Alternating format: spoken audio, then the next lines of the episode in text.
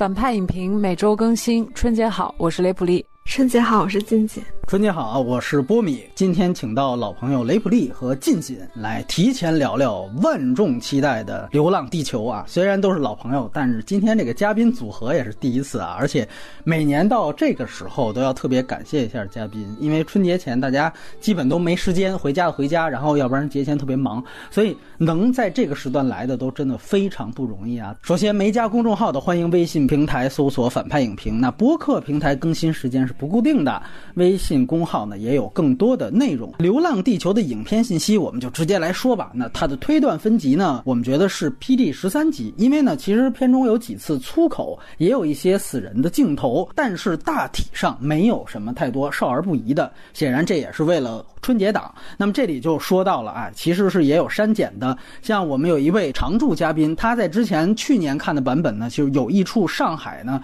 冰下死尸的这样的一个镜头是被拿掉了，包括其。中有一段类似于有，就是全国多地在这种广播当中提到沦陷。就比如说杭州沦陷、沧州沦陷，有这样的一段类似于蒙太奇的段落也被拿掉了。显然，可能大家觉得这种地名的沦陷是不是有点不吉利？另外呢，就是有关于人物吴孟达饰演的那个角色，他的一段前景段落也是被拿掉了。剧透部分再来详细的去谈。大家也可以在最终版注意到，几乎影片使用大量的后期配音，跟口型是对不上的。尤其是在吴京的段落，他在最后和 AI 的对话，以及他跟所谓联合政府的。交流的时候呢，整段对话都跟原来是不一样的。原来的版本据说也是更加有攻击性一些啊。那片尾呢没有彩蛋，这个片子的格式是三 D 数字彩色电影。三 D 呢其实是后期转制的三 D，DI 呢是二 K 的分辨率。这里特别提及一下，这个片子是有二 D 版的印发的。如果有条件的话，大家也可以去看二 D 版。国别是中国内地，出品方呢其实主要是北京文化。和中影来出品的郭帆文化传媒是来承制这个电影，另外主演吴京也是出品人之一。那么原著作者是刘慈欣，大刘根据他的同名小说《流浪地球》改编。当然，是不是混合了其他作品的内容，这个属于评论范畴，我们后面去谈。大刘呢也是本片的监制，导演呢是中国的青年导演郭帆，之前曾经指导过院线片《同桌的你》，那应该是一个青春片。以及可以算是科幻片的《李献计历险记》的真人版，制片人呢，除了郭帆本人之外，其中一位呢是宫格尔，这个呢据说是《魔兽世界》这款游戏的中文配音，估计可能玩过那个游戏的会对这个人应该比较熟悉。宫格尔他其实也是零七年的快男。编剧呢，即便不算大刘本人呢，也有其他七个人，这里就包括了刚才介绍的导演郭帆和制片人宫格尔来领衔。那么，其他五个编剧都是新人，主演。吴京他是特别出演的这么一个身份，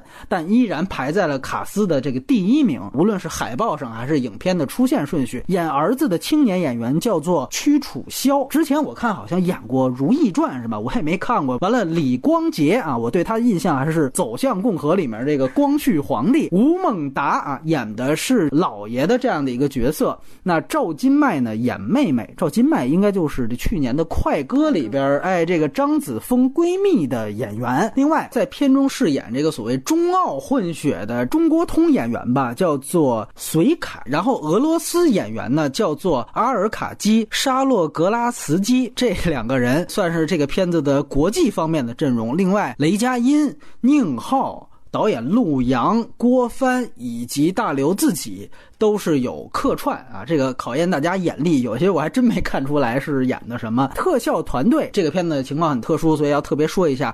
你能在片尾呢看到著名的啊，做过所谓魔界的这个新西兰的维塔工作室，但是百分之七十五的特效都是由中国团队自主完成的。韩国团队呢其实是占比第二，但也只是非常少数的这样的一个参与。呃，这个电影的配乐呢叫做宇文硕，他呢。呢其实是去年的《无问西东》以及《大轰炸》的配乐。另外一个配乐据说参加过《海王》，叫做阿卡什帕克西德，但他其实也不是《海王》的署名配乐人了。首映日是二零一九年的二月五号，大年初一，在我们这个节目播出之后的两天，成本呢大概有四千八百万美元，折合成人民币差不多是三点二三亿人民币。这是根据一九年一月份的汇率。其实，在国产片的维度，这个成本是挺高的。然后我们上映的时候还没有票房概念，但是业内盛传是四十亿起，不知道能不能到。整体的影片信息就是这些，先插播，最后录制的。打分环节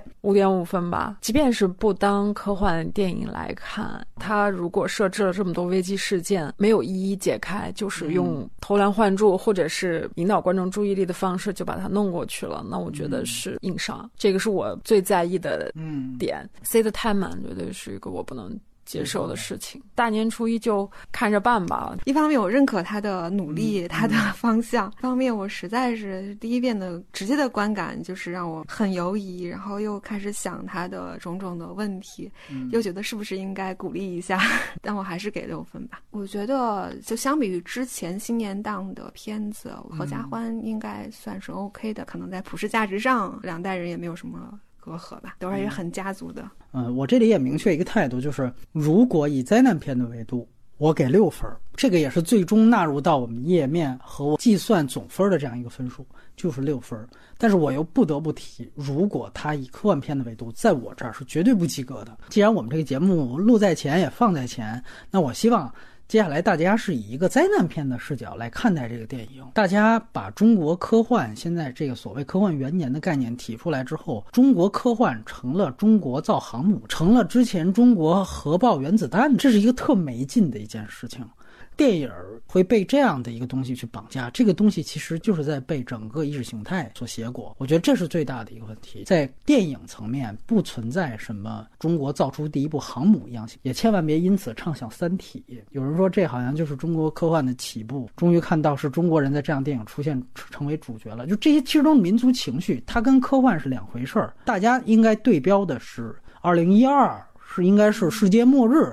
应该是我们接下来提及的这些灾难片儿，而不是去畅想《三体》。只有在这个维度，我们才能更多的发现它亮点。如果硬从科幻维度找亮点，我觉得都是胡扯。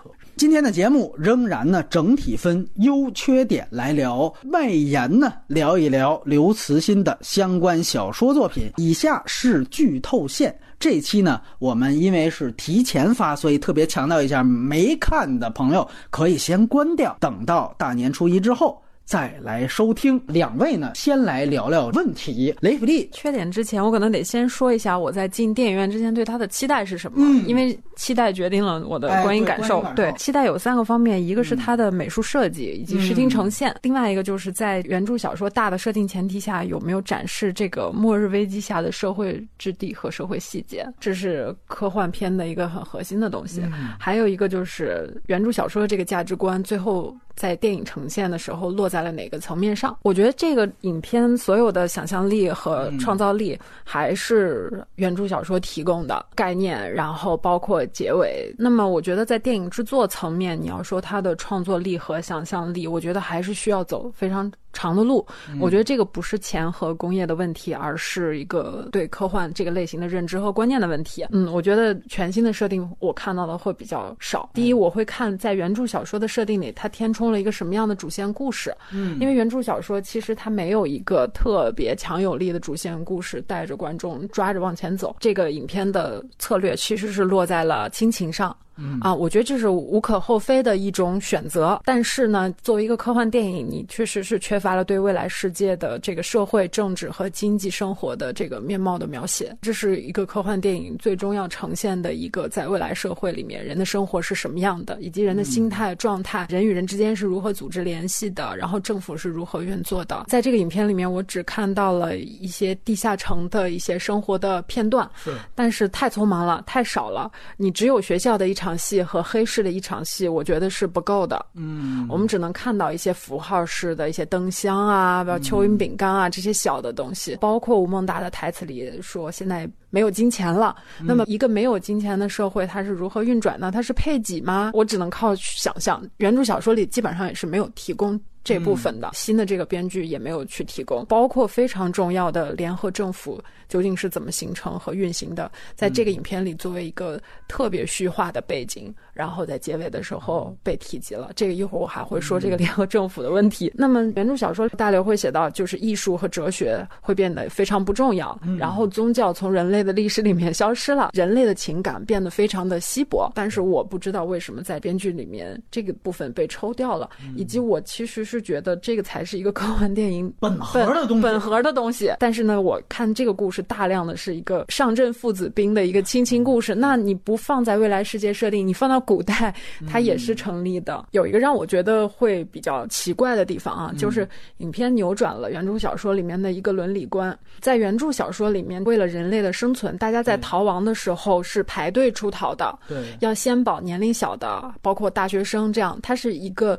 基于经济理性保存人类生存几率，既冷酷又理性的选择，到了这个影片里面，它变成了大家抽签决定。他其实选择了一个最没有人伦争议的一个方案，嗯，但是在我看来，这是一个还蛮失败的改动，因为它是一个讲末世，其实也算是一个废土这样子的一个设定，它的这个残酷感就没有了，嗯，所有的残酷感来自于头顶上那颗木星。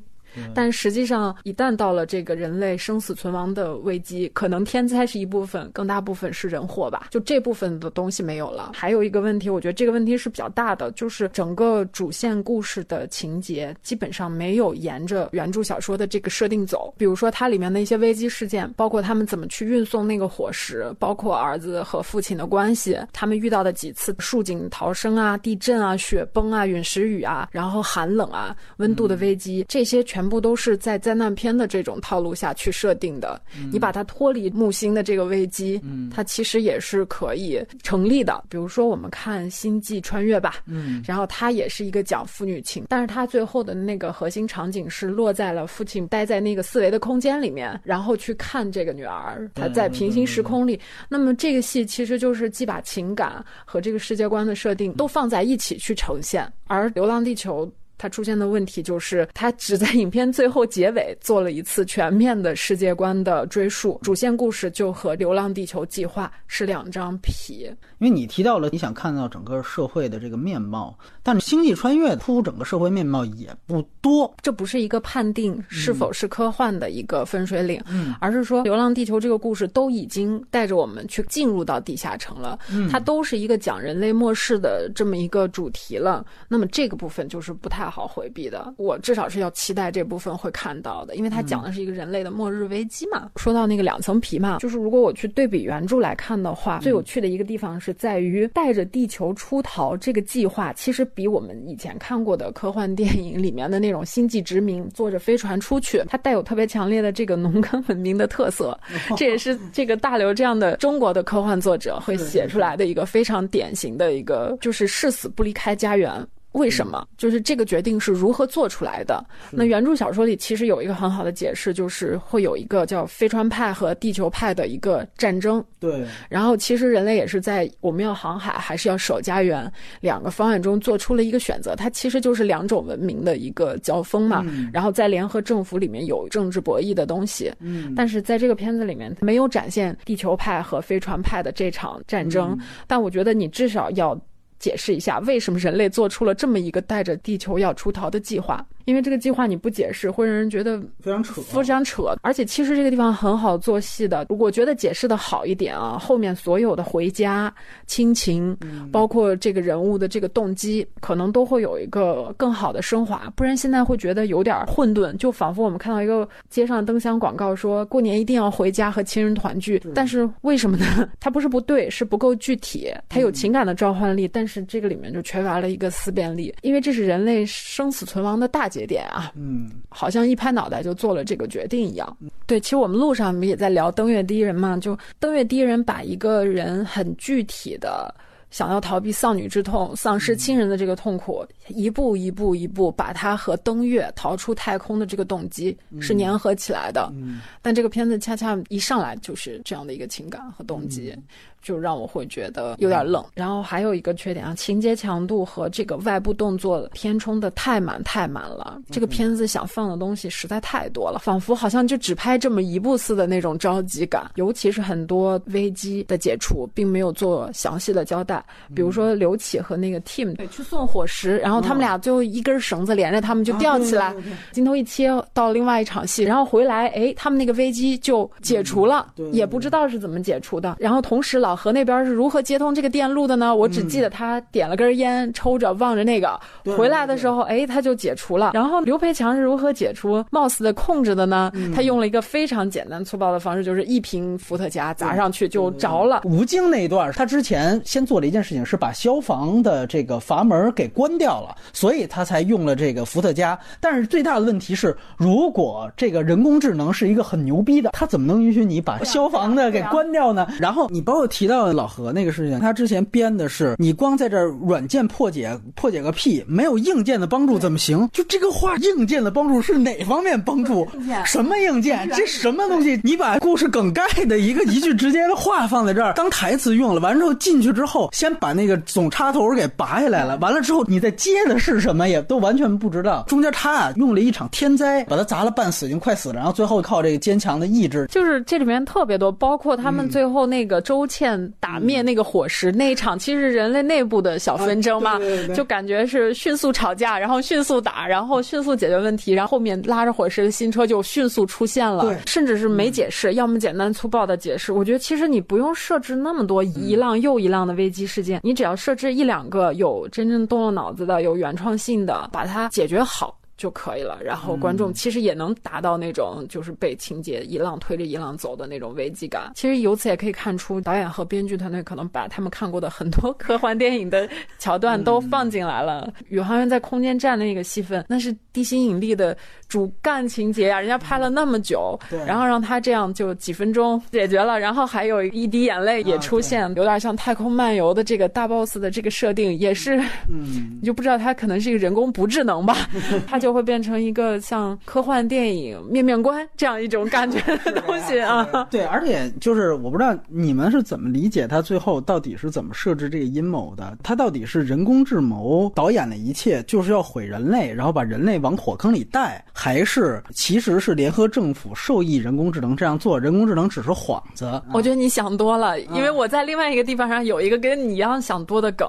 就是周倩在出场的时候，刘启非常恐惧的看了他一。眼周倩就进入那个车的时候，她走向镜头那个方式，可以听到她那外骨骼滋滋响的那个声音，然后周倩的那张脸出现。我当时觉得，我说哇塞，这是个一体人嘛？哦，我说这个电影里面有一体化的这种设定，我说这个世界观够庞大的。最后发现是我想多了，人家没有面面观到那个程度，银翼杀手的东西没往里引。我首先是感官不适吧，这么大一摊子事儿，最后是有一个中国小女孩唤醒了全人类希望的种子。其实好莱坞就爱玩的那个美国人就全世界的设定，现在也都不会做的这么明显了吧？然后我们现在在做科幻的第一部的时候，还要回到过去的那个价值观的起点嘛？我不知道拍的像好莱坞这句话到底是不是一个褒义？其实好莱坞也干过很羞羞的事情，比如说让美国总统在飞机上徒手肉搏恐怖分子。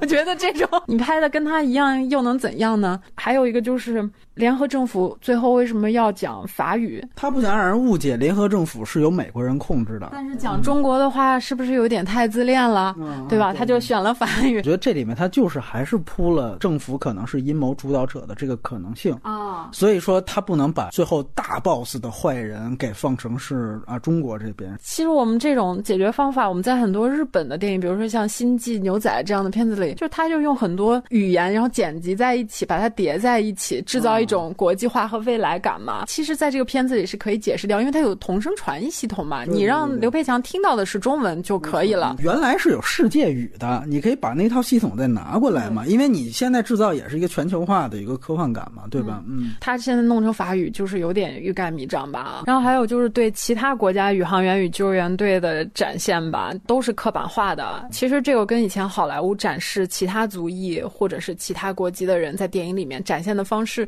是一样不公平的，就好像像以牙还牙、以眼还眼似的一种做法。还有一个让我觉得不适的就是，我并没有因为这个电影巨大行星压迫的那种恐惧，就别说沉浸感了，心理体验其实都很少，大部分是那种快速的剪辑、局部的呈现，痛苦就是捂着脸，或者是啊我要回家见妈妈，巨大音量的管弦音乐的一种推动，有看到最后我真的有一点疲惫，有一种情绪被掠夺了的感觉。所以，综上这几个不是点，让我会觉得这部电影可能打包传递了某种意识形态，输出了某种价值观。这次我并不会因为我也是中国人，就觉得这么表达就是一件非常牛逼的事情。我觉得反而小说里面的那个价值观是开阔的。还有一个个人的期待，这可能不能算是缺点。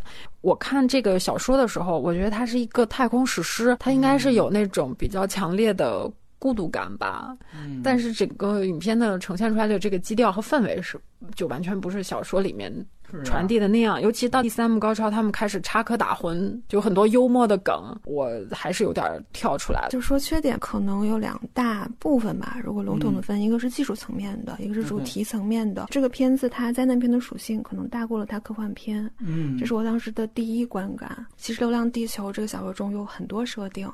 但他其中选取了一点，然后片中大部分的时间和文本的长度上呈现的都是地球上的灾难，然后他就会给主人公设定很多任务，呃，一个是他节奏会非常紧张，就会目不暇接的那种，就刚才雷普利说的，就填的非常的满。另外一方面，这是可能是目前他口碑高的一个很重要的原因。快节奏的，像看《二零一二》一样的那种爽感，不停的视觉的刺激，但是由此带来的就是它科幻概念上的空间的压缩。究竟什么叫科幻片嘛？就是它思辨性的这一面，可能是我对于科幻片的一个期待。嗯，但是因为在《流浪地球》它这个灾难片的属性非常强之后，就留给这个思辨的就太小了，就完全看不到这个时间对于人的想法、人的社会形态发生了什么样的改变。嗯。呃，在这个电影中，它有一个设定，是因为我们要把地球的一半做那个发动机，所以我们地球上只有一半的人能够有资格进入地下城，其实是灭霸级别的，就是一半人我就不要了。对，过了几十年之后，这样的设定会对人类的社会结构和人类的心理产生怎么样的影响，是我很好奇的，因为这就像史上最大级别的屠杀，可能唯一的影响就是对这个男主角这个屈楚萧他就没有妈妈了。然后他就很生他爸爸的气。社会结构和人类的心理状态不仅跟现在没有太大区别，甚至比现在可能更要偏保守一些。就讲到地下城，然后他们在上课，对，然后老师又点将一个学生起来回答问题，嗯，那个学生就说希望是人类什么最大的真实之类的，就那种播音腔去讲，就是可能是偏保守且偏所谓主流的这种价值吧。就是那个点啊，我开始看我以为他是在黑发言的学生，因为那好像是个班干部，以特别劲儿劲儿的那种三好学生的方式。说的时候，配合着那虚假的那个阳光和那个 LED 屏。我觉得他肯定是在黑呢。我以为是你以一个三好学生，然后去对标韩朵朵这样叛逆学生，最后没想到是韩朵朵在最后拯救世界这个表达把那段用上了。韩朵朵的人物弧光是他最后理解了主流价值观，班主任说的那句话到底是什么含义？他最后回归到了一个体制认同的价值观上去。如果几十年后的班干部还这样，有点不太想 到那个年代去了。那技术层面呢？我觉得这个剧本是有点粗糙。就人物的点评什么就不再说了，好多人物都是废的。就比如说麦克隋他那个线出场太早了，很早就就出来，一直到最后他才有任务。这么大的一个行为，前面我看不到动机的铺垫。他以前是一个插科打诨的一个花花公子的形象，然后为什么到最后突然就可以舍身取义呢？然后吴京，我以为他只是一个客串，但其实他戏份相当之多。对。但是这个带来可能另外一个感受就是他的戏份和他的任务没有那么匹配，更多的戏份是在他那个领航器的驾驶舱。舱里头有用到他的，可能是到后面，就是这个人设太过完美了。首先，他有就是你说的他的道德保险，其实他是一个技术能力。嗯，然后有勇气，然后有担当，就一切实现最美好的品德都归他。然后最后，呃，屈楚萧意识到要去点燃木星的时候，想起的是他是吴京的话，就是上面有很多清晰，等于说他真真实的救了那个木星，到最后他以自己肉身的献祭救了所有全人类。然后他加上他的表演又跟这样的人设总是很脱离，就最后他驾驶领航器撞击木星的时候，他有一个眼睛突然瞪圆，就那一瞬间我真的是完全出戏，完全出戏，因为你那个时候情绪绝不应该是震惊，你都已经。千辛万苦才得到这样机会，你应该是平静，就你不可能有那样表面的波澜。可是他那个眼睛幅度之大，然后镜头又给的景别非常的小，而且这种如此紧张的时刻，真的是瞬间出戏。然后还有就剧情上，我能 get 到他在铺喜剧梗，嗯，但我真的不觉得他的喜剧有多么的高明。我不得不提一句啊，我觉得这个电影跟迈克尔贝的世界末日非常之像。对，你要既然提这个呢，我就可以给你解释为什么中奥合资这位李光洁劫了。车，然后他就说啊，我真不知道那个人是未成年。他这句话就是史蒂夫·布恰米在《世界末日》那个人物的开场的那句话，就他完全用了这个台词。但是我就觉得，如果你能 get 到《世界末日》里有喜剧梗，是很好的。你本土化可以，就是你看《世界末日》的喜剧梗，其实还是蛮搞笑的。就他喜剧的调节，其实在于这么紧张的任务，就世界末日的重压之下，哎，我给你插科打诨一下。但是有个前提就是。世界末日，它的危机时间是，就窗口期是比较长的，大概有几天时间嘛，如果没记错的话。流浪地球是非常短的。这个时候，然后那个李一就可能马上就在讨论这个怎么点燃木星的时候，它木星点燃之后会发生很大的波，很大很大的波。哦。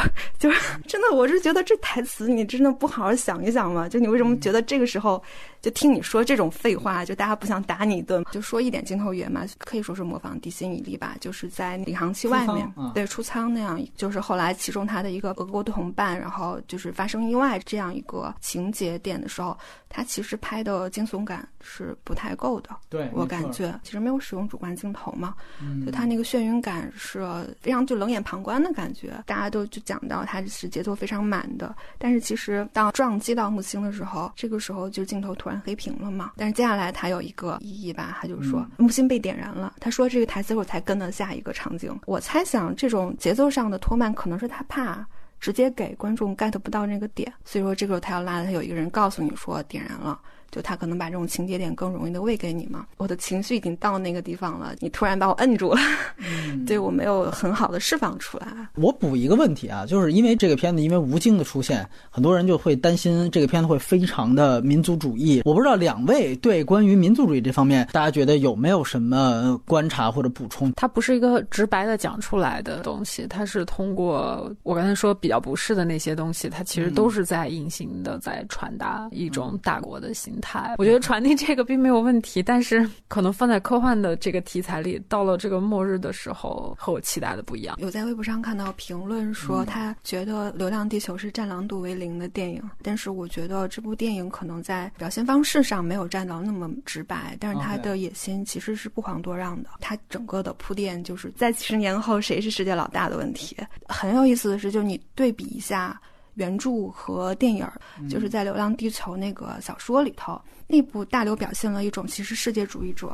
嗯，对，你看不到作为民族国家的中国、美国、日本，但是你在电影中你能明确看到作为民族国家的中国的存在。嗯，所以说我觉得他的野心还是蛮大的。最后一场例子是非常典型的，就是韩朵朵让所有车。掉头的这样一幕，那那样一幕之前他铺了啊很多个国家，比如韩国的等等国家这样的一个决策过程，让所有人都掉头。那样一幕其实就是《药神》里边就是戴口罩那一幕，你完美的对应就是他。那么于是乎你会形成这就是一个中国小孩引领了整个全世界掉头。那么掉头干嘛呢？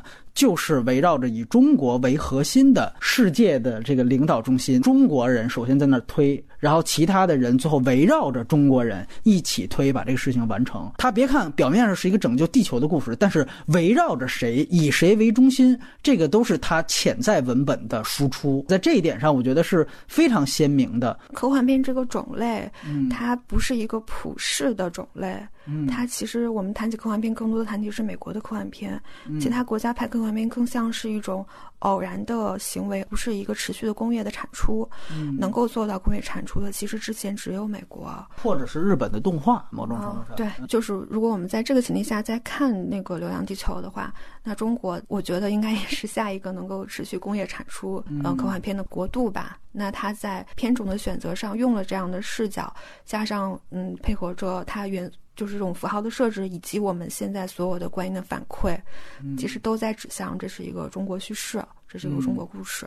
嗯，跟以前我们从小长大看的那些，就是科幻片所带来的一些对于人类存在主义的思考的那个，其实还是有所区别。你刚才说的是，这是不是一个无精拯救世界的故事？自己的看法是，我觉得。除非吴京在里面代表的是一个中国的符号，觉得它不是以个人主义去拯救世界的故事，他更像是所有的中国符号在一起发力。提到一个细节，你比如说，就是他预告片里，他就是剪进去了，就是他跟那个俄罗斯的同伴准备出舱的时候，俄罗斯说：“那个外面的结构你能有我熟吗？你别忘了，一百年前空间站都是我们俄罗斯人建造的。”然后吴京很微笑着说：“可能吧。”然后啪一下挂那挂钩，上面写一个 “Made in China”，就是说以前可能是你们，对吧？那是他们以前，对吧？但是现在吴京式的微笑，所以他其实是有这样的，但是他把它藏在了没那么外露。就看《流浪地球》。球一方面会觉得它在意识形态输出上更纯熟，一方面我又非常担心。科幻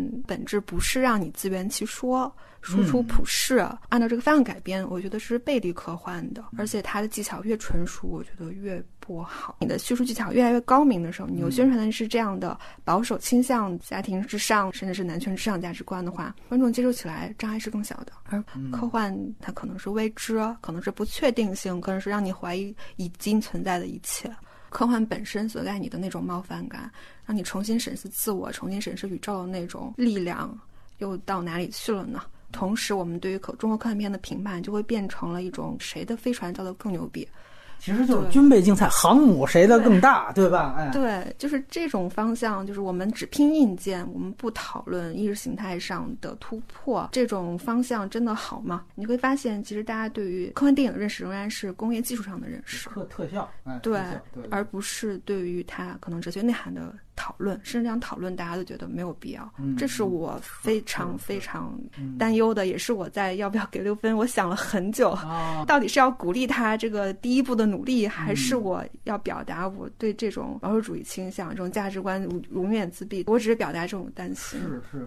我如果先来说优点的话，这个其实是一个灾难片的格局，而不是一个科幻片。原著小说其实木星这个事情只是片段的片段，没有形成危机，在原著里面是擦肩而过。那么他把这样的一个原著的小事件开一个脑洞，就说如果我没擦肩而过，而是差点出了事儿怎么办？那么他把这个一个事件通篇只是围绕一个小事件，把它做成了一个电影的主线，然后其中加入了这个微观线。说白了就是从片种上把一个科幻片给它变成了一个灾难片。我个人觉得以现在中国电影的工业能力，这样的大方向的缩小是对的，这个叫做减法。有人说跟原著差距大，差别大，我都同意。但说句实话，即便我们跟上原著的意识，按照现在这个标准，它很多地方其实也是实现不了的。量中华之物力，也只能弱水三千，只取一瓢饮。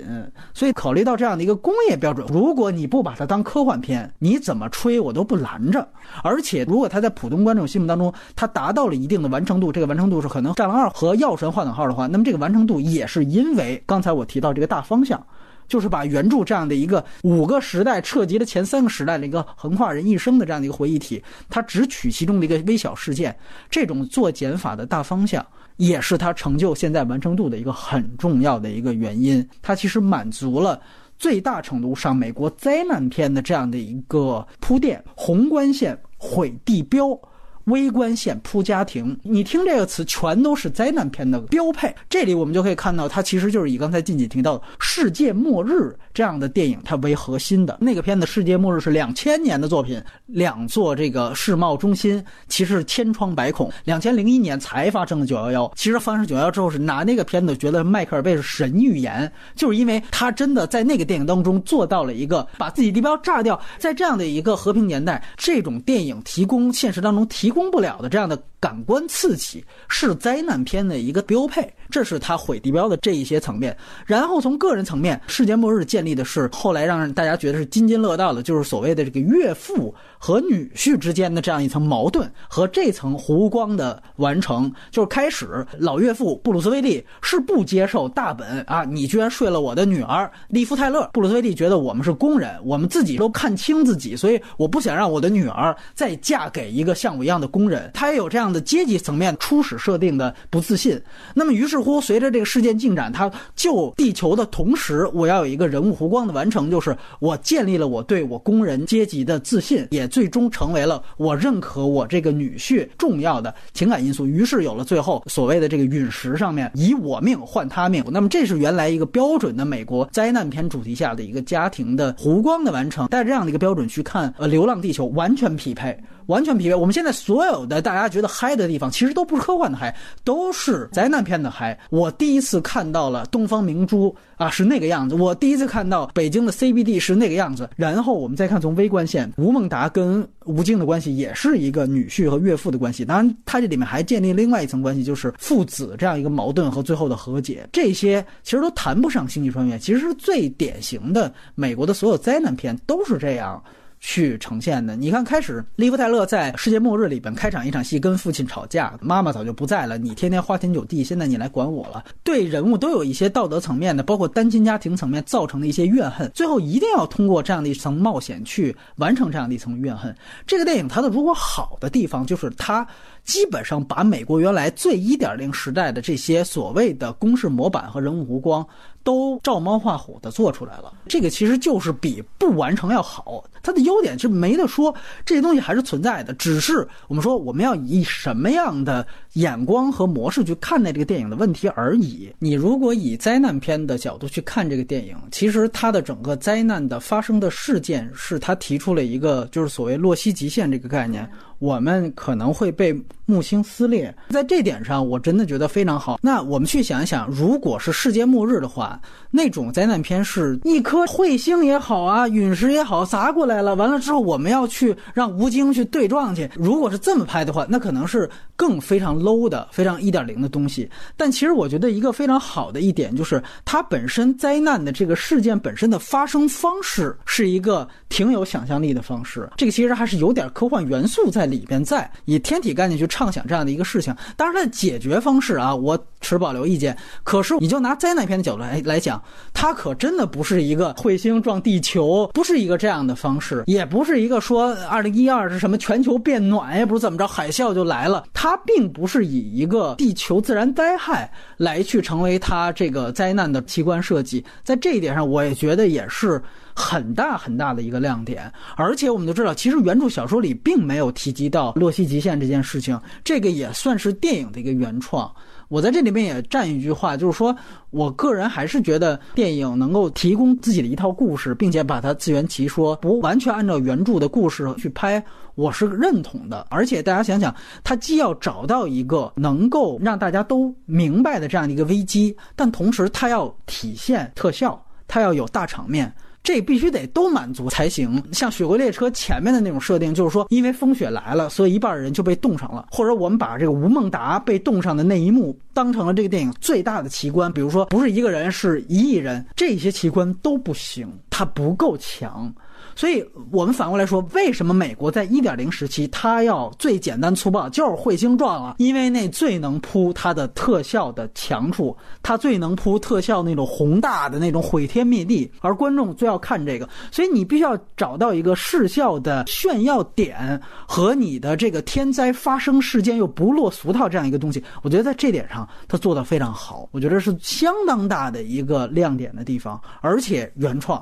啊，我觉得在这些方面没得讲，就是你以灾难片的维度，我觉得它甚至在这些方面比一点零时期美国的高级一些。然后，如果这样的电影有，总比没有强。从零到一，在这些方面的启发性是应该被肯定了，而且我觉得大家也都在肯定。只是我不认为这是一个科幻片元年的概念，但是它确实是一个重工业类型片。除此之外，就是刚才提到的关于民族主义这些东西呢，我只能说主旋律层面，其实我们的进化还是挺快的。我们能马上找到一个更刁钻的角度去这个厉害了我的国。脱离意识形态，它最终都是技术活儿，都是手艺。那这个手艺，我觉得比原来可能要稍微讲究了那么一点儿。然后我们也交换意见，大家可以接着来说关于优点的部分。来，雷普利，这个优点其实还是基于我的一个期待吧，就是美术设计和视听呈现。当然不可能定义一种中国科幻美学一步到位，这可能要一步一步来做。但是我觉得它执行的很好。非常到位。我在进电影院之前，我都对有一些场景如何实现是完全想象不到的。尤其是后半部分意识形态东西没进来之前，前三分之一我还是比较惊喜的。它一个一个的全部落成了你这个肉眼可见的东西。你把初始概念想象成零，在这种难度和这种工业的环境下，它落实了。我觉得这个执行力就是超好的，可能不需要那么多天才，反而需要一大批像麦考贝或者是 J J 这样子的导演。因为我确实没有看过这种基于中国元素的科幻的美术设计，比如说地下城的有一些符号，虽然中国符号的运用还是很刻板，但是美术设计的存在感真的很强。你不觉得它这个整个地下城的概念的美术比较像菲利普迪克的全面回忆吗？阿诺那版老版全面回忆在火星部分的算是有一些黑道，然后在一个洞穴里边一个地下的这样的一个环境，我没有看过，所以这个是没有办法对比的。你觉不觉得像类似这种把这种北京交通委啊，包括这种亲人两行泪这样的东西植入进去，这个是不是也是不错的地方？我确实把它并到了优点里。虽然这个亲人两行泪这个梗玩到第四遍的时候，我已经有点坐不住了，但是它所有的优点确实是基于现在这个工业环境下的，以前也。很少能够在国产的电影里面会看到，毕竟他是第一个做的人。你不觉得他这些，比如反复调侃这些标语和符号，他其实也是对散发着体制气息的这些东西，其实有一种轻微的嘲讽在里面。我的判断可能是无意识造成的，并不是个自觉的行为。哦，包括那个班长站起来背那段关于希望的课文的时候。我觉得也只是为了衬托韩朵朵的这个人设，并没有其他的含义。但是确实是造成了啊，到了韩朵朵最后一场戏，说到希望的时候，会觉得前面那场戏跟他连不到一起。对，然后还有一个就是，我确实看他认真的在做了这个运输车外骨骼，还有地球发动机的设计，向这个 工业感的方向在努力迈进了。当然我。还有不满意的地方，就是地球发动机作为这个故事里面最核心的一个设定，呈现的篇幅是不够的，而且细节、数量、壮观程度都远远。达不到我看原著小说时候的那个想象力，片子里确实没有看到小说里描述的像古希腊神殿一般的射向天空中的蓝色光束的这种壮观场面。运输车的它这个设计是让我非常迷惑的，它里面所有的设计跟普通的汽车别无二致，对，没有任何区别。但它唯一的是把这个方向盘改成了一个圆球，双手双手控制一个圆球会比现在这个方向盘更方便吗？它不可控，不是。更加多了吗？而且你在冰原上面行驶，陆地运输会更开阔，因为在那个末日环境下，你不需要做那么精密和小的转向，而且这种设计不就是原始的鼠标吗？他又想做出。不一样的想象感，但是又没有把这个东西解释清楚。细想，这个车好像更难开了，是吧？是是这样的。这个就是，所以最后又说到缺点。你看看，你看看，再说就没法聊了。来来来，静静来来聊聊。有一点就让我觉得，就是期待值管理这个事儿非常重要。因为周围很多人好评嘛，我就问为什么，他们第一句话就是我真没想到。然后就首先就是因为《三体》的电影的事情，就是对中国科幻是非常幻灭的。再查查郭帆的履历，就是他拍过《同桌的你》啊，对。李献计什么的，但凡给到任何一个惊喜，我都觉得这值了。就这个期待值管理对于口碑的发酵是有非常大的帮助的。嗯，是我觉得我把它算在优点里头了。第二个是我尊重这部电影，发自内心的很真诚的尊重他，因为我觉得他是一个很年轻的导演嘛，他不炒冷饭，他不煽动社会情绪，不迎合最低俗的价值观。我觉得他能够做到这些，并且他有追求，他把目光投向了一个更辽阔的底世界，而且他在试图表现一种普世的价值观，全人类共克时艰，大家一起来共同的。度过这个难关，就是我在去看之前，我又把大刘的小说又拖出来溜了一遍，嗯，然后我就在想这个怎么改，我会有一些设定，但是我看到它这个改变的方向的时候，我觉得它是非常巧妙的。对对，嗯，大刘的小说其实说白了就是故事大纲，而且它的跨度非常长。大刘的创作特点是创意先行的，他其实并不在意人物和故事本身，所以这样的改编是难度很大的。但是他最好的一点是他选取了一个决定性的时刻，嗯，那个时刻就是地球开始飞向木星，借用木星的引力完成它一个逃逸速度的达成。可是这个时候呢，因为发动机的失效等等一系列的故障，他陷入到那个洛希极限之内。对，差点陷入到，差点陷入到。这个时候，老爸他刚好准备要退休，要返回地球的这样的一个，也是一个决定性时刻吧。嗯，就是个人生活与地球的命运正好结合在一起，然后进行了这样的一个叙事，我觉得很巧妙。而且这个时候就有抓手了，就是我知道故事要怎么进行，我的结构要，比如说家人，我是要增加一个妹妹啊，还是要怎么设计，就是老爷的这条线呀。有这样的设定之后，我会觉得啊，一下就很开阔。原来是可以这样编的，对我觉得这个改编是巧妙的，也给可能以后想要改编大刘小说的人有一个提示了。就也许我们可以不用去照顾到他所有的那些牛逼的设定，我们只用取一点点，然后我们有一个这样类型片的模式，我们去套一下，是不是可行？很多人都会谈到工业特效吧，我相信电影上映之后，就网络上会有大量的普及帖。嗯，就会讲说他如何去设计，就是如何从零到一的这样一个过程，包括机甲的设计啊，推动机的设计。但是我想提一点，就是他对于地下城的这个设计，我觉得他还是做了一些形成一个自洽的世界观的这样的一个努力。因为我看到那个地下城市，第一感觉是很震惊，就因为我觉得这个几十年后的世界为什么如此的老旧。嗯，它可能甚至比不上我们如今的世界。人的嗯穿衣的打扮，也许是废土的风格，有点前现代的感觉。但是它这个故事是有个前提的，就是这个地球大部分的能源是要供给给地球发动机的。所以我在想，可能在这个设定前提下，几十年后的地球。就不可能像我们想象，比如说其他科幻片那样非常的光鲜亮丽。所以说，我觉得如果他们能考虑到这一层的话，说明他们在整个的世界观架构上是有考量。因为其实对于科幻片来讲，就是你整个语境的自洽是这个故事可信度的一个前提。就如果我不给到这一点，讲他们的台词什么的，就是你很难去相信这个。着重提的是，其实它里面对于中国元素的使用。他的家庭概念，包括他对于新年这个元素的应用，我估计他也是考虑到档期的原因吧。然后新年又是一个合家团等等这些，我觉得他非常契合中国人对于家的想象。嗯，包括对于地球，就是最近他们老在微博上刷一个段子，就是说可能外国记者就问，嗯，郭帆说为什么你们不抛弃地球，说我们要早就早就走了，不管地球了。嗯，他就说我们房价很贵啊，当然是一个插科打诨的。然后那个博主还总结了一下说，其实我们可能更是一个什么对土地的留恋之类的。但是它确实是涉及到了中国人对家庭的观念是可能更在意是家庭是一个实体的概念，如一栋房子，一片土地。一群家人，那这个电影怎么体现这个感觉？比如说兄妹关系，哦，比比如说新年，比如说时时刻刻告诉你的安全的准则。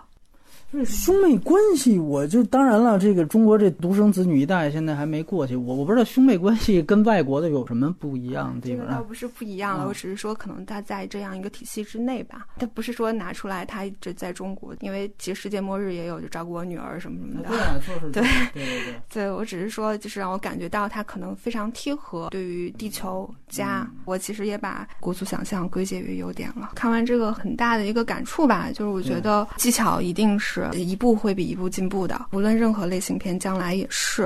而我的疑惑是在于，除此之外呢？嗯，然后。我来说问题，我从打分环节可能就会坚持一件事情，我说这个不是科幻片，或者如果我们非以科幻片的角度去看的话，这个维度是不能及格的。之前也看到我们有些人评论，就是觉得中国第一次有电影是能够看到了一个世界观，我觉得这恰恰是这个电影的问题。这个电影没有世界观，而且它也没有沿用原著的世界观。世界观其实是一个很大的词，不能乱用。原著在这个电影当中最大的利益，包括刘慈欣这三个字给这个电影最大的利益。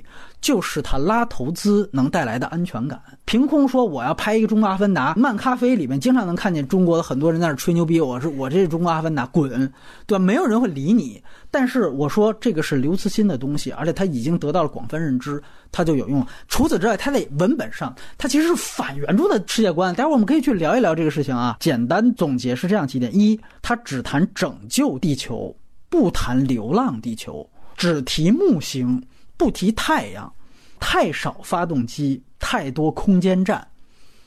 这三句话其实我觉得能够点明它是灾难片，不是科幻片的本质，也能点明它所有的意义。那么我们先说这句，只提拯救地球，不提流浪地球。这个电影最好像科幻因素的东西就是点燃木星这个事件。但是呢，我必须得讲这个事件，就这个危机的发生，它只能当做。灾难片，因为灾难片说白了就是硬设定。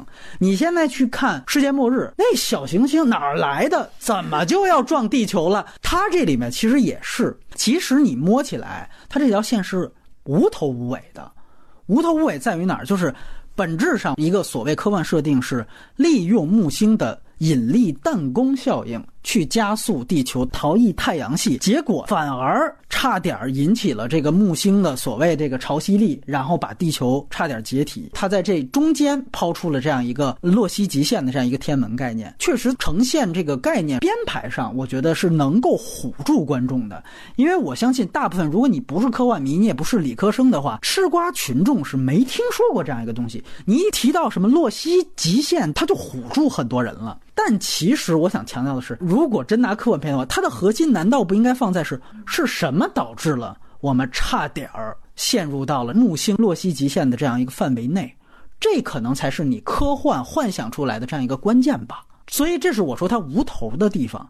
灾难产生的根源，它没有细说。洛希极限，吃瓜群众好多人是不知道。片子里边的那些人类顶尖的科学家，这一定知道。他们怎么可能没想到这样一个风险？而且，洛希极限是有计算公式的。当你得知你要路过的这样的一个行星，比如说木星，这是已知的一个行星，它的洛希极限现在的数据就有，这是现成的，这是科普级别的数据。因为像受木星引力所谓行星发动机的集体停车，这个怎么会令人类措手不及？如果有这样的风险，人类一定是做非常充足的预案的。这个是你科幻最基本应该想到的东西，应该做到就是我们在靠近木星之前，所有的救援队就已经在各个的发动机旁边待命。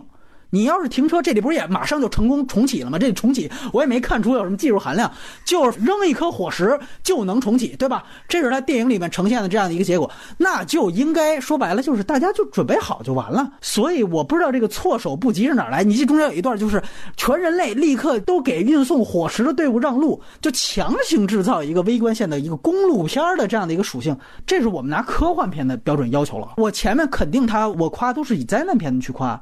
对吧？科幻片就要求这些东西就要有，我们要分清楚一件事情。所以我肯定它在重工业上的一个呈现，但是不是重工业就等于科幻，也不是说所谓有特效它就等于科幻。科幻是一个从内到外，从文本到特效的一个综合性的一个东西。有人说那 OK，其实也含糊提出提供了可能，比如说 AI 的可能或者联合政府可能试图的去捋一下这两条线。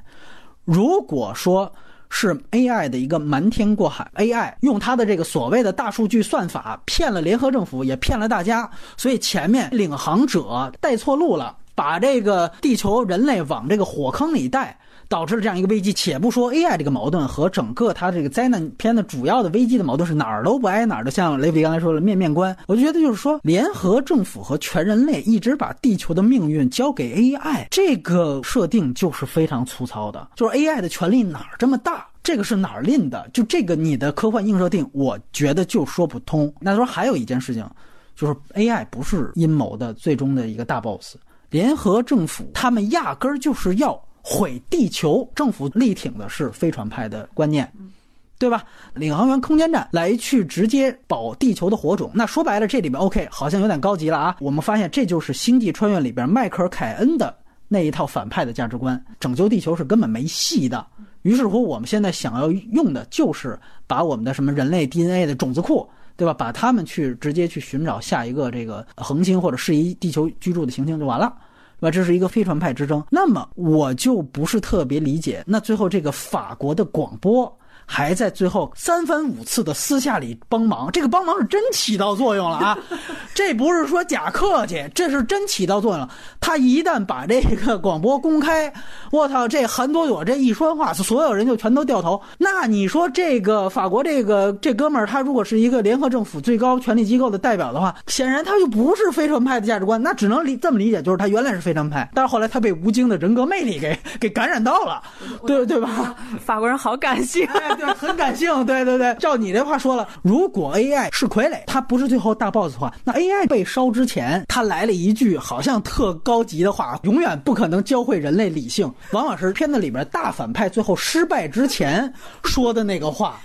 就如果他不是大 boss，他是一个傀儡的话，那你这句话是什么意思？反派，这个对。所以这个电影他用的一个非常鸡贼的方法，就是他不提这个。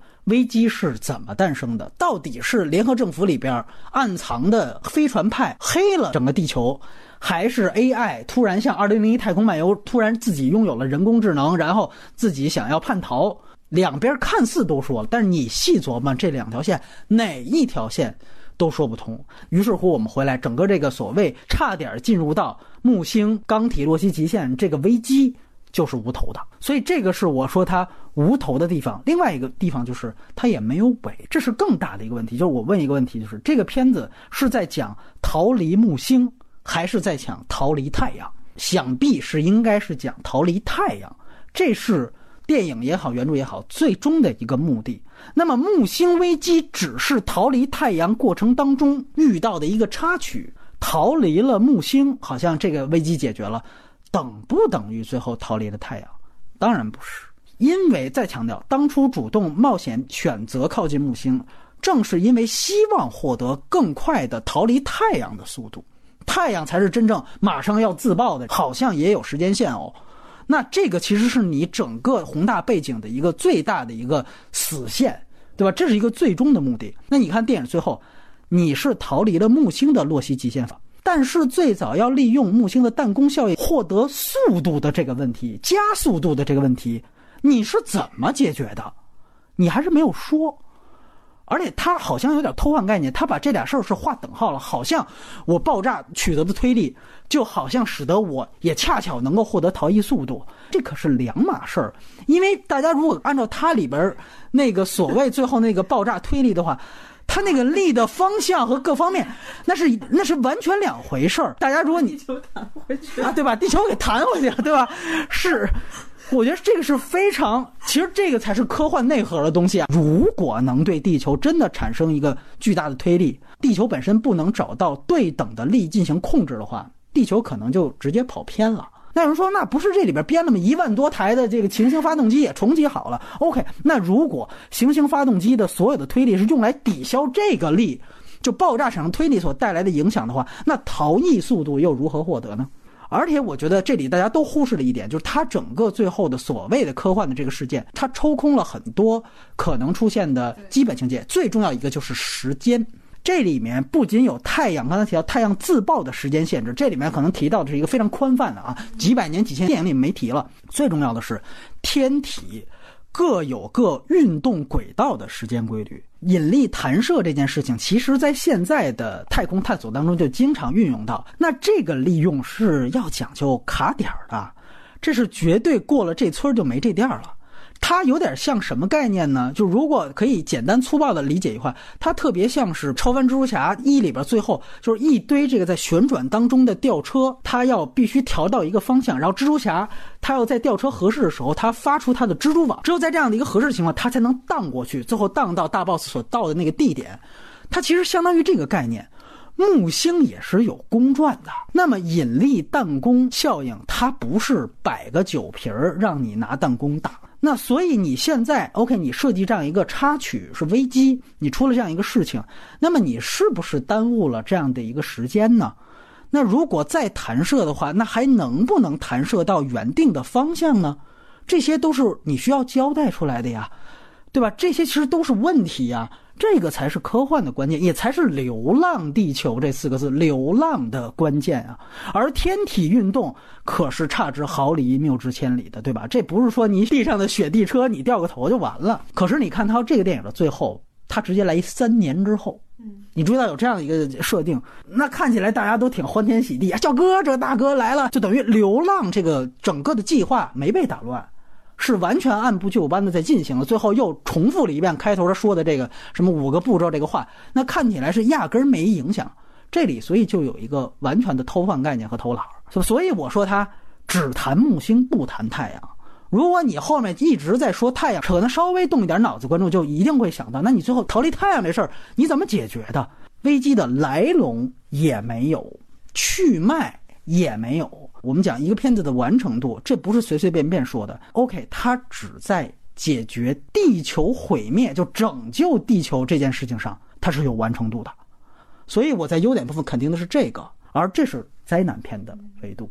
地球逃逸、地球流浪，这是一个科幻片的大概念，压根儿没提，所以它在科幻片是没有完成度的。我觉得你想的应该都不是主创需要表达的，哎，我只是就是诛心了呀。嗯，我只是觉得他们这个灾难片的。基调肯定是很早就定下的，嗯，就是我就要拍这样的一个，不论是从现有资源的考虑，还是对于这个类型把握上更有把握吧。包括那个 AI 那个事情，我就觉得它可能是体现了一种的创作的套路吧，就是我一定要再翻一趴，就是在结尾的时候，他要最终要逃脱那个 AI 的控制，要要去完成这个撞击的动作，嗯，这是他的一个主线任务。那怎么完成呢？就是 AI 去反对他。AI 不行了之后，谁能制服 AI 呢？联合政府，联合政府就要出来说话，然后他要帮助他。那最后要怎么制服 AI 呢？前面埋了个梗，就是伏特加就把 AI 制服了。它其实更多的是从任务制去思考，而不是从科幻的核心去思考的，所以才会造成这样的问题。同意你你的看法，就是真正的科幻片应该讨论的是科幻本身，但是因为它它的重点不在这儿嘛，嗯，因为科学家在里面的位置真的是很迷。就你在对对对，这种拯救了那个 idea 是那个男主角想起来的嘛？科学家没想到嘛？就哪怕这个是真的是拯救的点，他说了想到，就是以色列团队想到过被否定了，哎，对，这个就像你打一个补丁，哎，是这样，就是我有一个，就是我我。我当然意识到我有 bug，嗯，我也觉得你可能意识到，但是我解决的就是我告诉你我想到了，但是呢，我们又觉得这不可行，我们这，所以，所以我追根溯源是谁把它否决的？到底是 AI 还是联合政府？到底是阴谋还是 AI 的单纯的叛逃？就你会发现还是都有 bug，就是 AI 叛逃你也说不清楚，这个联合政府的阴谋就是他们是飞船派，这也说不清楚。嗯，另外一个方法论就是它这个节奏特别密，任务特别多的情况下，就是让你不想是吗？对，很多 P P 提到的就是那个女的打火球是要拯救杭州地下城，哎，那边下面有三十万人，嗯，命悬一旦，立马执行下一个任务，可能那边死了三十万人呢，就这就提都不提了。但是因为他目不暇接，所以你真的来不及想，你你整个说能够理性的思考。等那时候你已经走出电影院了。对对对对对 对。我先回应你说是关于 AI 还是联合政府这个事情啊，我个人倾向于他是不会想到 AI 这一茬的，在大刘的小说里面都会很少见，就编剧在工作的时候不会说把一个完全不在原著体系内的东西揪出来重新架设一条线，很有可能是。把联合政府这个东西引掉了，他怕过审什么的有有问题什么之类的。对派派系斗争这种东西可能不太好说，把那个引掉了。那那边引掉了，你不就会自然会去想这边嘛？对对对。其实那边我觉得是没考虑到。然后另外一个就是关于这个世界观不完整的问题，我想到的是二零四九嘛，当时二零四九是出了一系列的那种啊偏前的偏前的那种短片，用来解释他这个宏大的这个世界观。对，我觉得呃，首先他这个情节。强度特别强，其次是第一步，嗯，又不像过去那个，又又不像二零四九或者是异形，它是一步一步一步，嗯，接起来，世界观是慢慢搭建的。它在一步之内做不封闭，但是你至少要在一个小的世界观内把它做到封闭。但是这个问题就是，他又想要的特别宏大，然后又塞的东西特别多。自然就是顾此失彼。我觉得还有一个非常核心的东西，就是关于发动机太少，然后太多空间站这个问题，这是一个科幻核心的问题。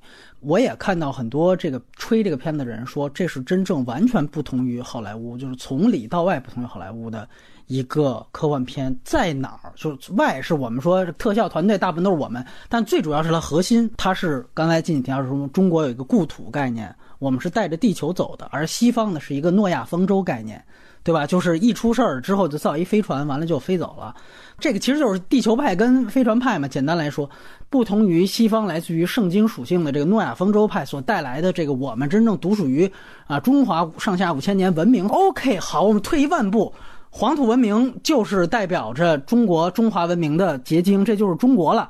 但是我觉得大刘的原著小说里或许可以承载这样的中式吹法。《流浪地球》的核心是在于这个发动机。那么，所以说，在一个电影当中，我认可你不把整个《流浪地球》拍出来，你拍一个事事件，但是你解决这个危机事件的方式，它不是让发动机去点燃了这样的一次爆炸。啊，发动机那个光其实到最后是没有用的，它还差五千里，那就是没有用。说白了，你要开始，要是有人就告诉吴京说你就现身去吧，那可能就没这么紧迫了，对不对？说白了，完全是靠吴京个人英雄主义。那从这一点上，我觉得是真正使得这个电影所谓的原著带来的这个中国科幻核心就不复存在了。在这里面，发动机不仅在展现上有一个巨大的降低和减法，这我们说可能工业上啊成本上不够，我们可以理解。但是问题是你最后这个破除危机的方式，你不是用发动机，这个我是完全不能理解的。烧石头这个那个那个，所有那条地面的线就全都白扯淡嘛，就没有用。整个地球线是废线，就是你开始你要有一个人给吴吴京先说这么一事儿，吴京要是拍脑子拍早点儿，操就没这么一回事了，就结束了。我这电影五分钟就完了。另外一个，我觉得还有一个隐喻层面的事情，这是也是不得不提的。就是他最后靠的这个爆炸，这个我给大家说一个趣闻，就是之前不是还被大家传到朋友圈里边，是他们先请业内大佬看了一批，潘石屹出来之后点赞，说了这么一句话，就说这个电影只要有初中文凭的朋友都能看得懂。我当时其实琢磨半天，他这到底什么意思？我操！后来我看完这个点燃木星这个梗啊。我就明白了，人家说说就是化学课不是从初中才开始上吗？哎，是这样的一个问题，就是说这是属于初中化学拯救地球。我想到就是《我爱我家》里边就是葛优瘫那一集，就是里边他们忽悠这和平一家，就说化学懂吗？哈 哈这数理化行吗？然后和平说打根儿起就让四人帮耽误了，他说那就好办了。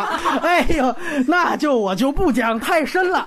他就说这个，然后就开始滴水成油。哎，这个水啊是由这个氢原子跟氧原子组成的，而氢和氧是可以被点燃的，然后就开始弹。葛大爷要是愿意放下身段，他来去客串这一段特别合适。然后就说这火苗子腾腾的什么，就是你看这里边能量柱最后腾腾的，所有的感觉，初中化学拯救地球。这个应该让大刘自己来说，他们乡村教师里就是初中物理拯救地球。我为什么要说这一点？是在说本身它这个发动机，我也看。看到唯一我稍微信服一点就是吹中国科幻，就是说他觉得发动机做的特别好，概念图就有多少，包括它的参考图有多少。确实，发动机如果你要作为重点的话，我认这是中国科幻的一件事情，是在于发动机在整个原著里面，它的整个所谓火石这个概念，其实它涉及到的一个黑科技，就是现在人类掌握不了的可控核聚变这项黑科技，是比现在咱大家掌握的就是最先进的，那是核裂变嘛，是完全高出一个维度的这样的一个能量的级别。这个能量级别就相当于是，比如说什么 TNT，就是普通炸药和原子弹的这样的维度的区别。所以，这个发动机所掌握的黑科技是这样一个维度，下面是核裂变，核裂变再下一个维度是化学能，而什么氢氧爆炸。所最后形成推力，这个就是最简单的。我们说是化学能产生做功，最后通过空气脐带去推这个地球。这个本身的推演过程，我其实还是打一个问号。但是这需要算，我在这儿就不挑这个这个问题了。我就姑且认为它是可以推动的。但是我就想，你设计的这个本核，初中文凭就能看明白。但是它这个本核是。在人类已经掌握了一个可控核聚变科技情况下，最后我们去靠一个化学能，然后化学能做功，这不是科幻吧？我觉得这个其实就是灾难片路数。它透着一种迈克尔贝就说：“你们这些知识精英都是傻逼，最后靠拯救地球还是靠我们这些工人在这个石油钻井里咣咣咣的这些糙爷们儿。”人家迈克尔贝带着是一主题，就是我就是要歌颂这底层的这些直男。我就是为直男写一部这太空版钢子琴，那我觉得这些 没问题，是吧？我觉得这 OK。就是现在吹就是尬吹，说这是中国科幻，除非你郭帆站出来说，就是其实我们最后就用这种最初中文凭的化学能，我们就能把这个事情就给搞定了。如果这是你一个主观的输出，那姑且算你是一种精神上契合了迈克尔贝。但是我相信他也不是，对吧？他可能就是迁就于这个春节档的所有观众。这里就有一个发动机这个黑科技，再下一个。更深的一层隐喻，就是这个。我们外来环节可能提到大刘的这个原著小说。其实我觉得原著小说的内核，除了它后半部分叛乱那个事情之外，其实它埋了一个恒星就是核聚变反应，太阳的本质就是核聚变反应。所以，当人类有核聚变的发动机之后，人类就有了人造太阳的能力。那么，于是它这个非常硬核的隐喻就是，当人类拥有核聚变装置制造行星发动机的时候。人类就拥有了制造太阳的能力，当然，人类就可以逃离太阳。这是一个我即上帝的一个最根源的一个隐喻。所以，核聚变这个东西，如果我们真要讲原著精神的话，这是不能碰的。这是它最根本的科幻内核的东西。他幻想出的人类是拥有制造太阳的能力，所以他才能逃离太阳。所以我说，他反原著精神在这儿。那光打不够啊，火苗子还是不够高。我最后吴京来吧，这可是一巨大的一个对于这个人类再造太阳的这个能力的一个颠覆。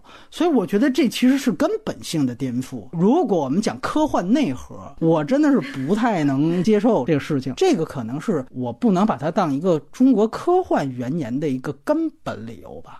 《流浪地球》把他所有第一幕最宝贵的时间花在了铺父子矛盾这件事情，他没有任何世界观的呈现，就是当时的人类他们到底是什么样子了，包括这些科幻的细节，比如说飞船派跟地球派的分歧，这其实是那个时候人类整个主体思想的一个结果。原著当中非常充分的矿藏，你用一些就可以。我就说一个细节，我还是遗憾，就是他讲为什么飞船派不行。地球派才行，他是老师给学生们去讲课的时候做了一个例子，就是说支持飞船派的人拿了一个小的玻璃球，对，里边其实是有一个类似于其实相当于永动机一样。然后他说：“你看，没过几天，这个水也臭了，虾也死了。于是乎，我们说，其实这个玻璃球就是飞船。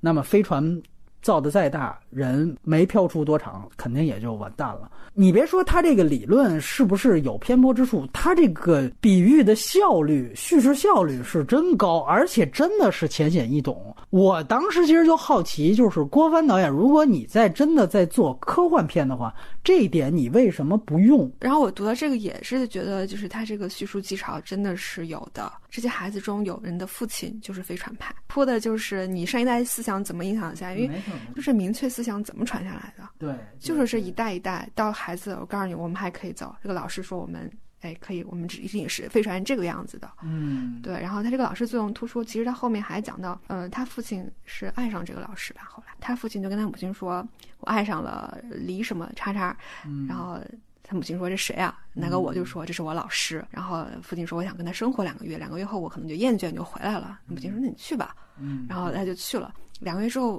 父亲说：“我回来了，我不喜欢那谁谁谁了。”母亲说：“谁啊？”对，他就，然后他下面有个解释说，就基本的生存条件，这个这个环境中，就谁还管爱情呢？谁还管你出轨？谁还管婚姻家庭关系呢？所以说，这个这个就是我在看电影的时候，我就觉得非常遗憾的地方嘛。我想看到这种极端环境的转变对人类结构。对人类的思想道德观念到底会有产生什么样的影响？书中是有的。我还是那句话，它不仅在电影当中没有，它是反着来的，就是 先上人，就是这个 怎么可能呢？就是你在那样的一个环境下是不可能出现这样的台词的。对，我是觉得如果一旦。后面所有大刘的这种电影都采取这种亲情路线的话，《三体》就不可能被拍出来。是的，这说白了，这也不是科幻路线。比如说，他讲对于太阳是宗教般的恐惧，因为那个时候地球自转是停止了，这是一巨大的科幻畅想。这里边自转停止被默认为一个很正常的事情，但其实这在天体上来讲，这是一个巨大的，你是要去交代的一个前提。这直接导致了这个太阳是不动的。那么这个在原著当中花了多长时间、多大篇幅去说？于是它形成了一种对于太阳宗教般的恐惧，而不是向往。太阳成了一种梦魇般的存在，因为你。铺两笔，我觉得是完全 OK 的。我们能接受一件事情，就是电影虽然只有两个小时，它不可能装进一本书，但是一般观众绝对已经能忍耐你前三十分钟都在铺垫规则、建立世界观。尤其是当大家都把你当科幻片去看的时候，大家绝对有这个耐心。这从诺兰的成功，你就能看出来。就是《盗梦空间》，当时大家，很知道很多反正是电影手册这样的老牌的这个人，他们就说这个电影非常奇怪，就是一个电影前一个小时都在叙述规则，不去进行主线任务，观众是买账的。你这里我就要聊一个细节，他对于所有他铺的所谓的主人公的精神状态，其实完全时代蛮拧的。他呈现这个世界应该是一个人类那个时候已经是处在一个随时可能玩完，全人类应该是完全是零部件化的一个做法，就是每一个零部件，如果说因为出于种族生存需要值得被牺牲，那就立刻应该被牺牲。它这里面只有一点铺的是对的，就是他其实提到旁边这个司机因为就要救这个火石，所以就毫不犹豫的就是脱钩了，就是司机就牺牲了。主线的人物也应该是这样的人设，在我看来，全人类都应该是这样的人设。里边主角儿子的几个反应都不对，你要先上伙食还是先上人？就是这样的时候，还要体现一个啊，主角儿子是一个人道主义为先的一个大爱为先的，我要跟这个李光洁产生博弈。就李光洁那边其实可以完全做一个任何的一个回怼，就是如果地球毁灭了，先上人没有任何意义。当然世界末日里边，最后你记得飞船点不上火，然后内夫泰勒大闹 NASA，暴打 NASA 主管，你不让我爸爸回来，陨石要是不爆破成功，地球全毁了，他回来也没有意义，他回哪儿啊，哥们儿？这个片子也是一样的事儿，你明白吗？他这个人类危在旦夕间，你还在讲是上人还是上伙食？那个时候的人类不会这样想问题。你这个就是还是用大年初一吃着爆米花坐在影厅的吃瓜群众的脑子去想一个科幻世界里的主人公的人设，这就不是科幻的东西。我还是原来那句话，就是你不把它当科幻，你随便吹，我又不拦着你。但是你不能把这个东西当科幻。我觉得近锦提到杭州三十万人，他那儿需要一个火石，好像如果那儿没有火石，岩浆就渗透了。但是如果你就真正位于赤道的那个行星发动机，那么整个人类都灭亡。他连这个选择他都不敢做，他直接把那个火石给毙掉了。这毙掉是因为那女的觉得我这儿一队员死了。我操！就这个是一个多想当然的一个人物设定，而且他不是平民百姓。李光洁带的队员是救援队员，他们一定是经过这方面的思想训练和思想培训的。人类的种族的生存危机是一定要大于一切的。刘慈欣的所有的小说，他好的小说也都是绝对强调这样一点：就是在一个巨大危机前，人类种族危机，这也是最合理的想象。我觉得大刘这个想象我是认同的，我觉得毫无问题。所以他在这个电影这么去改，不是违背原著精神，你这就不是科幻的东西啊！我想，我想补充一下那个那个女队员的那个事情啊，她意气用事就算了，但是她一枪打了那个伙食，这让我非常不理解。即使他没有救下杭州三十万人，他可能也是如此珍贵的资源，特别愣。对你，包括我这再吐槽一句，就是你像吴京，他演的是一个宇航员。他也没有任何宇航员能展现出来的专业技能和精神状态。你比如说，他抠那个什么救生舱的东西，这其实都是一种超人人设的体现。他宇航员方面的任何技能是没有的。那个星际穿越，他铺的那么多，我当时都拿缺点去吐槽星际穿越，但比这都强多了。就是他起码还铺马修麦康纳，居然有人敢质疑阿波罗十一号是假的，就等于他其实是一个太空骑士，他是一个大航海冒险精神代言人。吴京都完全没有。他扑他父亲父爱如山，这个我们都看到都有了。但是任何人都可以有父爱。他是一个宇航员，这是一个非常需要职业技能的，在电影中完全没有。嗯，吴京在这个片子中其实是有一个巨大的年龄跨度的。有一个十十几年，是是是，但它外形真的没有变化，嗯，而且行为举止是没有变化的。对对。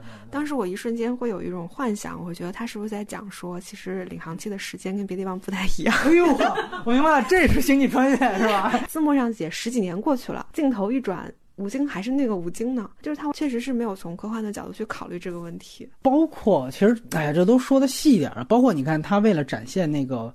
木星的那个大红斑的那个那样一个状态，但是我们想一想，其实这里边有一个核心概念，就是地球当时停止自转了，木星可没有。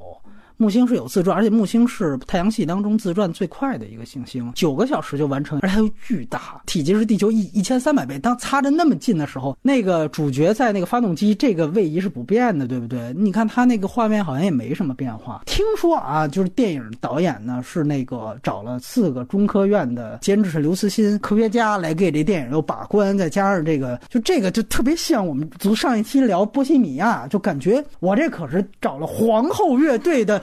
本月啊，本皇的两个人来做这片子的制片，你怎么还能质疑我们的时间线呢？但是错了就是错了，就是我们有的嘉宾不做这方面的顾问，他们做过历史顾问，就是我也会问我说。我看好多历史，你们都能挑出 bug 的。我一看那历史顾问都是有头有脸的历史学家，这是怎么出现这样的问题的？他说我做历史顾问之后，我也才知道，说我大纲发给我，我给加了五十个批注，说五十处有错误，人家给我发回复就是因剧情需要，我他妈就不改。你说，而那你说要历史顾问是干嘛用的呢？我就问他，他说如果广电那边审剧本要是有挑刺儿的，让你历史顾问过去跟他去喷去，你得负责去说动他。实际上也是舆论上我堵个嘴，就是你看啊，我这是有这历史，好像我这这东西才严肃起来。但其实我根本不按这东西来。然后最后就是他镜头语言这些方面的问题，我第一次看是很大不适的。就这个电影，其实导演层面我觉得是挺失败的。就是他呢大方向都对，每一场戏要的感觉我都能知道，但是呈现的是非常乱的。镜头语言用一个“乱”字是呈现再合适不过。就是这个片子是实锤的灾难片，在这方面是镜头语言也是灾难，对，就是这样。就是尤其大家注意到，它其中设置一些灾难片的数据，比如说卡电梯里了啊，就大哥你这蜘蛛侠也有这种情况，就这跟科幻有什么关系？但是你看，比如说后天。这样的灾难片，它会出现这种情况，因为它是大灾难导致的小灾难嘛，所以它还是灾难片。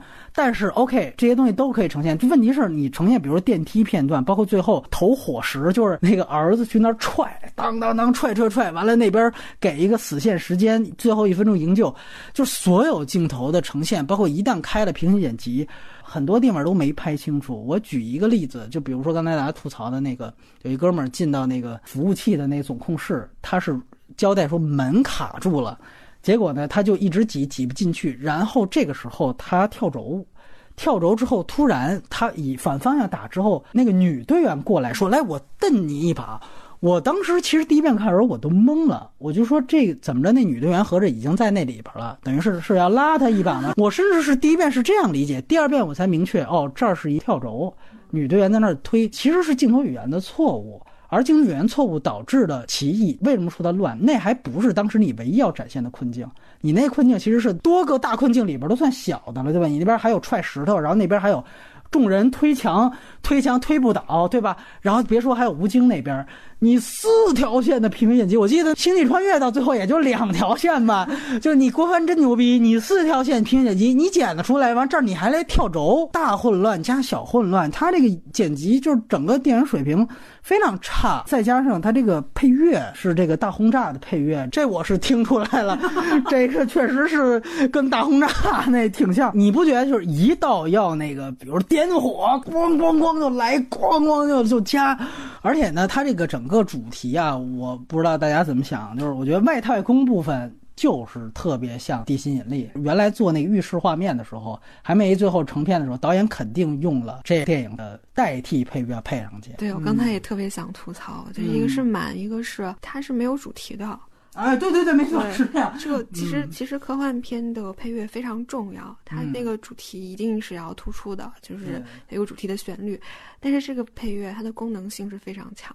嗯，就是要炸就要炸，然后机打对对对对，然后节奏一快，我鼓点就快，就是我那个节奏就快，它其实是没有审美的。哎，我怎么我又觉得呢？它也是有效的。我好像是听到了《降临》里面的那种声音，然后那一段他们俩刚出地面还是在地下，反正是过一个桥的时候，那段音乐特别像范吉利斯的那种。到第三幕的时候，就全部是就是大管弦，然后就往上轰。是往上轰。我从感官上来说是一个极其糟糕的体验。它最大的问题是。它会让你疲惫啊，对，是这样。疲惫之后，很多东西你就来不及去想。没错，它这个观感效果可能特别像《红海行动》，就是好多人到后边就是一场接一场，好多人觉得特嗨哟，太牛逼了。出来之后也不乏我们好多嘉宾，但是如果你要一旦进入不进去，你就觉得每一场。都进不进去了。二刷的时候，我其实有有一点厌恶感，就这场我看的时候是只看一场嘛，然后马上就要录了嘛，那我肯定不会特别沉浸在这个里面，要想要去想问题。但是这个音乐当时给我感觉就是特别干扰我。哦，明白了啊，就很难受，很难受。哎，那他这可能作用就起到，人家不想让你想好多问题。观众沉浸在这个里面看的话，就是会被他榨取掉情绪。对你，包括就提到最后这些，就是一场接一场的，他这个最后其实节奏也并不好啊。我提到一点，其实我觉得最大的一个。收尾的不漂亮，或者说不懂减法，就是最后落在吴京个人英雄主义摆脱木星，你就可以直接收尾了。但是他不，他还要交代，因为爆炸产生爆炸回到地球是七分钟，他在这七分钟还要营救哥们儿。我觉得就是你为了爆炸，那个已经是你的最后一分钟营救了，你后面不要再去扑，因为虽然从你整个一套的流程来看。你这要走一个形式，但是我觉得你这应该有一个孰重孰轻。吴京最后这个个人英雄主义，大家可能会有所触动，但是最后我相信那七分钟还涉及到说有一个车拉到一个地下城，说电梯坏了怎么办？就你还在铺电梯坏了这件事，大危机都解决了，哥们儿这儿你就没必要。如果你这么铺好，我就一场也能看。这我第二刷时候看到问题，我觉得最大问题就出来了。那个李一不是说出主意电梯坏了，你们就躲在发动机底下，结果赶上天崩地裂。兄妹俩从高空坠落，他那时候发现他氧气面罩已经碎了。碎了之后，我就看他你怎么解决这个问题。完了就看他妹在那儿喊，就是喊那中奥合资的说：“你赶紧下来呀！”首先那中奥合资那哥们儿他吊在那个房梁上，那得是八十多层的那个高度，他怎么下来？他就说：“我这就下来。”你孙悟空啊，你这筋斗云，你怎么这就下来？干什么？就全是问题。结果他到这儿，他黑屏了。他三年后了，这就是我觉得就是《战狼一》里边那个就是踩雷最后解决不了就黑屏的那个 B 级片那感又出来，后边这些你就没必要再讲了。大的地球的最后这一分钟营救讲完了，你就可以结束了。语多必失到这儿，你看出现这么一问题，你自己也收不了尾。我就觉得他这就是特别莫名其妙。为什么他在这儿拖呢？我觉得就是他有一个个人线要落实。就是他那个道具，第一次不是逃离雷佳音那第一场动作戏，不是也用大气球吗？他就要铺这个东西。完，另外一个东西就是吴孟达那条亲情线。呃，老爷最后托孤说：“哎，那个一定要照顾好妹妹。”所以我最后这儿一定要落一个我照顾好妹妹。但是说句实话，我们说甭管是兄妹还是父子，都是亲情。观众在最后的最后一分钟营救，已经从吴京的父子情那儿找到了亲情落点，在这儿这个小的兄妹情。其实我觉得是可以被删掉的。我觉得他更多的是完成这个男呃男主角的一个人设，嗯，就是因为他最后一个镜头，当他以一个初级驾驶员身份出现的时候，他有一个特写，他脸上是有伤疤的，嗯，其实就是那个在最后一分钟营救时候，他头盔破了。然后可能是冻伤，因为它有一个就结冰的一个镜头。我猜想他可能讲的就是这样一场大的劫难之后，其实这个人成长了，完成了一种勋章式的盖章。头盔破了，只能引起一个伤疤，这个才是问题嘛，对吧？对，因为我看到那点时，我第一个反应就是他头盔破了，这个人的头应该也也差不多。对对对，不是一个只有，但是我觉得我。大概那个意思是那样，但是他可能完成的确实是欠考虑。我为什么把最后关于人物的所有问题放在最后聊？就是这个电影确实，如果你在科幻上能满足了，人物确实不重要。嗯，我也认同所有吹这个片子的人一个问题，就是说人物方面的所有细节我可以忽略。所以我讲的最先的问题是，我要证明这个电影它不是科幻电影，所以我开始说的不是人物问题。但是这不代表他人物真的没问题，就是在于其实这个电影中间一度应该是资金链断了。吴京是带资进组，然后呢，带资进组其实就要给他加戏。我个人觉得，把吴京这条线剃掉，它是一个可能更趋近于完成度更高，甚至也更贴近于科幻的一个东西。就是原来可能就是化学能救地球，也真的就是喷射喷到了火苗子，没有差五千公里，它真的就喷到了。这也算是一个很棒的点子的落实吗？那喷到之后爆炸，然后把地球推出去，那么 OK，这是它科幻层面的完善，就等于靠人类的这个核聚变的这样的一个发动机。然后儿子这边的人物弧光是靠什么落实呢？靠姥爷。就是开始他其实是一直想像老爷一样去开卡车，这里边他附加了一个硬加的另外一个动机，就是吴京要回来了，所以我叛逆，我逃出去，这些莫名其妙嘛。就其实开始可以更被理解为，就是我姥爷是卡车，我崇拜他，所以我也想偷着去开卡车，然后可能我也不喜欢上学什么的，所以我一直想成为我姥爷，这是一个硬的设定。完了之后，在这中间当中，本来原来是想回家的，呃，上海那场戏。吴孟达死完了之后，有这么一个托孤，他在这样一刻，他就说，一放钥匙，一刷卡，说哦，这个驾驶员什么什么韩子昂什么的，他一下子我操，我成为我的姥爷，所以我要选择完成他救援队的使命，然后到最后按照我姥爷托孤的遗愿救了我的妹妹。说白了，你看他所有每一步的人物动机和这个人物的主线故事，其实跟父亲都可以没关系。他的父亲就可以硬设定为一个，比如说这就早就死了，我觉得都没问题。而吴京那边唯一的作用不就是最后去自我牺牲吗？自我牺牲，如果火焰喷到了，自我牺牲也不存在。所以吴京这条线，在我看来，可能我这里有一个想法，可能是硬加的。所以硬加也导致了他宏观上科幻线的进一步的科幻属性的丧失。和他这个人物线的，我觉得啊是这样的一个问题。说一下，你说老爷那个，其实就是那个呃男主角的人物成长的弧光，在现有的文本里已经是紧密连接的。对对，他他有三部，就一个是他假借他姥爷的呃一个身份的名牌吧，对，他是一个身份的冒领。然后对最后他姥爷去世之后，他有一个他看到那个名牌，其实他是被那个召唤了。然后最后一个就是他最后成为初级驾驶员，他插入自己的名牌，他就得到了命名，其实是非常完整的一条线，也。非常典型的一个西方英雄成长的线路，没错。其实他是完全可以独立成来的，这些事都跟吴京没有关系。所以反过来说一句，如果你加了吴京线呢，那在我看来，你老爷线就可以被删掉更多。当然，这里他也做了一次删节。吴孟达死的那场戏，它其实是一个长镜头，冰冻的那一刹那，他不是被定住了吗？然后这个时候镜头其实一摇，他定住的那个眼光方向，其实看到他年轻时候工作的样子，就是他其实原来是工人。上海就是他建的，他有这样一个前世，可能就是因为，当有吴京宪进来之后，老爷这个人物其实就有点鸡肋了。嗯，你包括其实我觉得这里吴孟达这角色也确实是有点尬。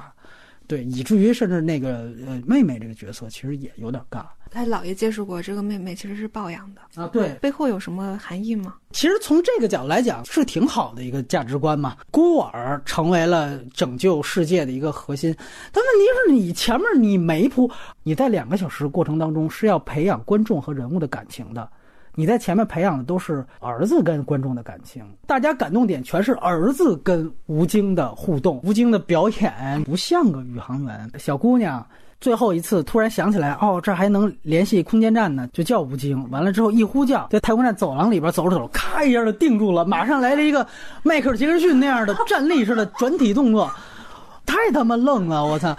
不是导演对于吴京的表演失控，他就不敢控制，就这就是一典型的打星。包括他的所有的台词念白，就我这些真的就是纯吐槽，因为我都认可，就是如果他本核是个科幻片儿。这些可以忽略，我再强调一遍，这些是可以忽略的。嗯，但是他也不是，所以我在这儿也多说两句。他要是能够找一个更合适的演员，他长得也不像知识分子，所以就是好多人说太空战狼嘛，就是我是中国航天员，就是这就是操这就 I'm Chinese 这事儿了，还余音绕梁。他的军旅气质是大于他的这个文化气质的，对吧？所以使得这就不是宇航员的层面。然后我们外延环节呢？先从《流浪地球》的原著谈起，岔开你说的那个，就是关于人类在就是末世情境下的一个状态。啊。啊！我觉得《流浪地球》里面有一个，其实还挺契合我想象，人类在极端生存境遇下一定会关闭他的感官和情感系统，然后变得非常的理性、理性、冷漠，然后呃，甚至做出很多残忍的决定，包括他那个排队逃生的这部分的一个东西，当然。其实这个《流浪地球》的这个概念，它就是把一个地球改造成为一个宇宙飞船，核心的想象力还是我觉得还是超牛逼的。嗯，它就是我觉得是基于这种农耕文明下，呃，人一定要背着蜗牛，一定要背着重重的壳去往前走。但是这个小说给出了特别详细的，包括四个阶段的所有的科学的解释。然后我看到那个《流浪地球》有一个预告片里面，就大刘对自己的评价是说：“我要把我很多的脑洞写的像新闻报道一样。”他的小说确实文学性是比较差的，对人物啊，然后情感、遣词造句都没有可。值得停留和驻留的部分，但是就是因为非常硬派，然后又非常的简洁，非常的好读和非常的易于阅读，所以他的那种嗯畅销性啊，嗯，对他包括他做的世界状态假定，他的价值观，还有他的这些科学的东西，都可以很顺畅的被读者。很快的吸收到，这甚至是他的一个特色，写的像新闻报道一样。我觉得纪宁可能会更有 专业性，这种东西也可以变成一种文学上的风格。嗯，对。但现在有时候看到他很多短篇的小说，更像是一个设定。晋，您怎么看这小说？其实去年我们采过大流，《流浪地球》的想法就是有一个很有趣的概念，就是地球能不能作为宇宙飞船。嗯，他好像倒是倒是没有提那个对于故土的这种看重啊什么的，他就觉得这个想法很很酷，就我也觉得挺酷的，而且大刘挺浪漫的。就我我其实蛮喜欢这篇小说的，呃，因为大刘写小说，他 他自己也承认，他的特点就是创意先行嘛。我有一个牛逼的点子。然后他之前有一个很很很有名的段子，他自己讲过好多次。就他写《三体》的时候，把所有的创意都就捂在脑子里头，不跟人讲。嗯，有一次吃饭局的时候，偶然说出了“降维”这个词。嗯，然后他就特别担心，说：“哇，那这个别人会不会理解我讲什么意思呀？”然后赶紧回去搜啊什么的。后来发现，其实周围人没有知，没有人知道他讲什么。就是他才放心，其实他能看重他非常看重这个创意的新鲜程度。然后他自己也说，他其实并不看重人物。他的解释说，他几十年在娘子关也没读过什么书，他对文学也没有什么狂热，他喜欢的就是科幻本身，然后人物是他的工具等等这些。确实，他的小说都会有那种大纲的感觉啊。但是我喜欢他的。一点是不，是我觉得他其实，在所有这些冷酷的理性啊这些事情之外，我觉得他是个非常非常浪漫的人。他浪漫可能表现在他对于时间和空间的维度上的极大的扩展。嗯嗯，其实《流浪地球》我很喜欢的一句话，就看到那个有点泪目的感觉，就是他说整个的移民过程吧，持续两千五百年，一百代人。嗯，对，就这句话一说出来就。就我非常感动，这是一个如此艰难的旅程，但人类决定要做这件事情，这中间要花费多大的心血牺牲，嗯，以及这样无畏的勇气，我觉得这个是非常牛逼的事情。他就有点之前读了那个史书中就讲到，你知道那一行字背后意味着什么？嗯，意味着也许无数生灵涂炭，也许无数的家庭破灭，但是他们为什么要做这件事情呢？嗯，就就是那个感受给我非常的强烈。然后它整个的时间的跨度，《流浪地球》是一样的，就讲这个设定是故事，我没见过什么。后来他最后跟你讲说，我写这个故事的时候，已经到了什么什么样的阶段了，我处在什么阶段，这个谁谁谁是我的什么什么人，就那种时间的感受，就会某种程度上你会理解那个人物是不重要的，嗯，但是这种嗯对于时空的拓展是是让经常让我很震撼的。《流浪地球》本身啊，这个小说来讲，它其实，呃，前面是实际上是比较铺它整个这个整个设定的，然后后面其实是一场叛乱来作为这个终结。关于比如说像最后这场叛乱。以及这个电影其实完全没有涉及到。那我不知道，像在原著小说当中，后面这个东西重要吗？其实看到那个叛乱的时候，我我是有一点疑问的。嗯，就是他处理的太过功能性。嗯，就比如说，他只是讲到说民间组织向太阳发射了一个探测卫星什么什么的。嗯，然后就立刻查明说这个事情是，呃，这个这个太阳没有变过。对，就但其实，就是我在想说，就是是如此轻易能做到的事情嘛？嗯，因为当时地球上大部分的能源都用来做那个发动机的原料了。因为我猜测，如此大规模的能量资源的调动，其实是需要一个强有力的所谓的联合政府的。那他们控制燃料是非常有效率的，才能做这件事情。嗯，那你民间组织到哪得到的这样的能源？对。就我当然知道他要说什么，嗯，他要引出来那个所谓精英知识分子与一种民粹主义的对立。我也看了一下网友的评论，这是很多人的嗨点。题目就可以取说，哪怕就是三百年后，民科依然战胜了科学等等这些，就是大家会在写这个本身会就会让我觉得是不是技术上有欠考虑。而且我一直觉得大刘对于精英被质疑，然后民粹盛行，在好多小说里都提到过。就是我觉得，对于刘慈欣一个粗浅的定位呢，就他你也提到他在娘子关那儿三十年没读过什么书，当然这是他的谦词啊。但是我觉得这有点可以拿来形容，就是我觉得他就像一个思想所有层面都停留在反思文革时期的知识分子的世界观当中，他的所有科幻脑洞就建立在这样的一个文化基底下。我们现在之所以嗨，是因为我们现在的这个文化和思想保守。还没有八十年代开放呢，所以说大刘的东西很多东西其实是嗨点，嗯，但其实他的所有的根源的东西，我觉得他是因为就是停留在反思文革那个思潮那儿，他就没再往前进步，对吧？当然你也不能说那叫进步啊，他就没再往前走。对吧？再往前走，可能那是不是就就张艺谋那种，那就就转型的方式就出来了。所以，所以我觉得这个是好事，也是一个特点。雷皮怎么看叛乱这些？对，看到叛乱那段的时候，是有一种哎，终于来了。嗯，对，嗯，我觉得在这样的一个情境下，必然会发生这样的事情。但是让我比较 觉得有意思的，它后面还有一个反转，这个太阳又爆了。对，是真爆了，真爆了。它这个这个设置就是我会看到，它其实一直站在一个。就比较偏上帝的视角，然后再看人类。我其实看的不多刘慈欣的东西，短片看过一些。他让我比较感动的是，就是我想象了一下他的整个的人生经历，我就想象一个人，嗯，脚踩在泥土里，然后要经历从文革到改开，然后到后面的事情，然后整个他看了那么多。乱七八糟、人性阴暗的事情，逃开这些事情，还让自己保持希望的方式是什么？就是抬头看天。所以科幻就是仰望星空。所以科幻是他的天问，是他的逃逸的出口。虽然他很老派，虽然他有时候对人类的那种那种爱。显得像一个 小孩子、小孩子那样的爱，但这就是他让我觉得很可爱的地方。嗯，就是我如此看透你们，但是我仍然最后还是选择去爱你们，会让我比较有一点感动吧。刘慈欣小说里面有时候会反复强调的一些东西。科学普及对这个民族有多么重要？我觉得现在的人可能不会如此，就是掏心掏肺的说我们要科普，好像觉得科学是个理所当然的事情，上网一搜就有，孩子们都从小就学。但是可能从他那个年代过来的人，会知道这个知识、教育、科学被掐灭之后，人类会怎么样？就是乡村教师里面会讲的那个东西。他如此之着急，他自己甚至在乡村教师里面去写到鲁迅。嗯，他其实也想做这样的一个事情，就是说我唤起民智，哎，对，恰恰他想唤起的那个东西，我觉得放在当下还真的是非常有意义的。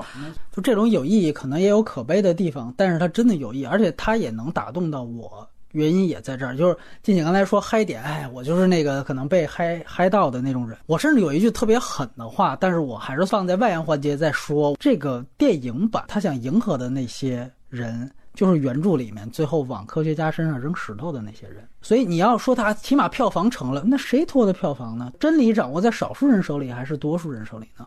这才是刘慈欣一直本身要讨论的东西。我那天还看，就是有人说那个就是《太空战狼》怎么了？又就是了，就又怎么了？说吴京做到的最牛逼的一件事情，就是把这个话语权从你们这些知识分子精英的手上拿过来，就是。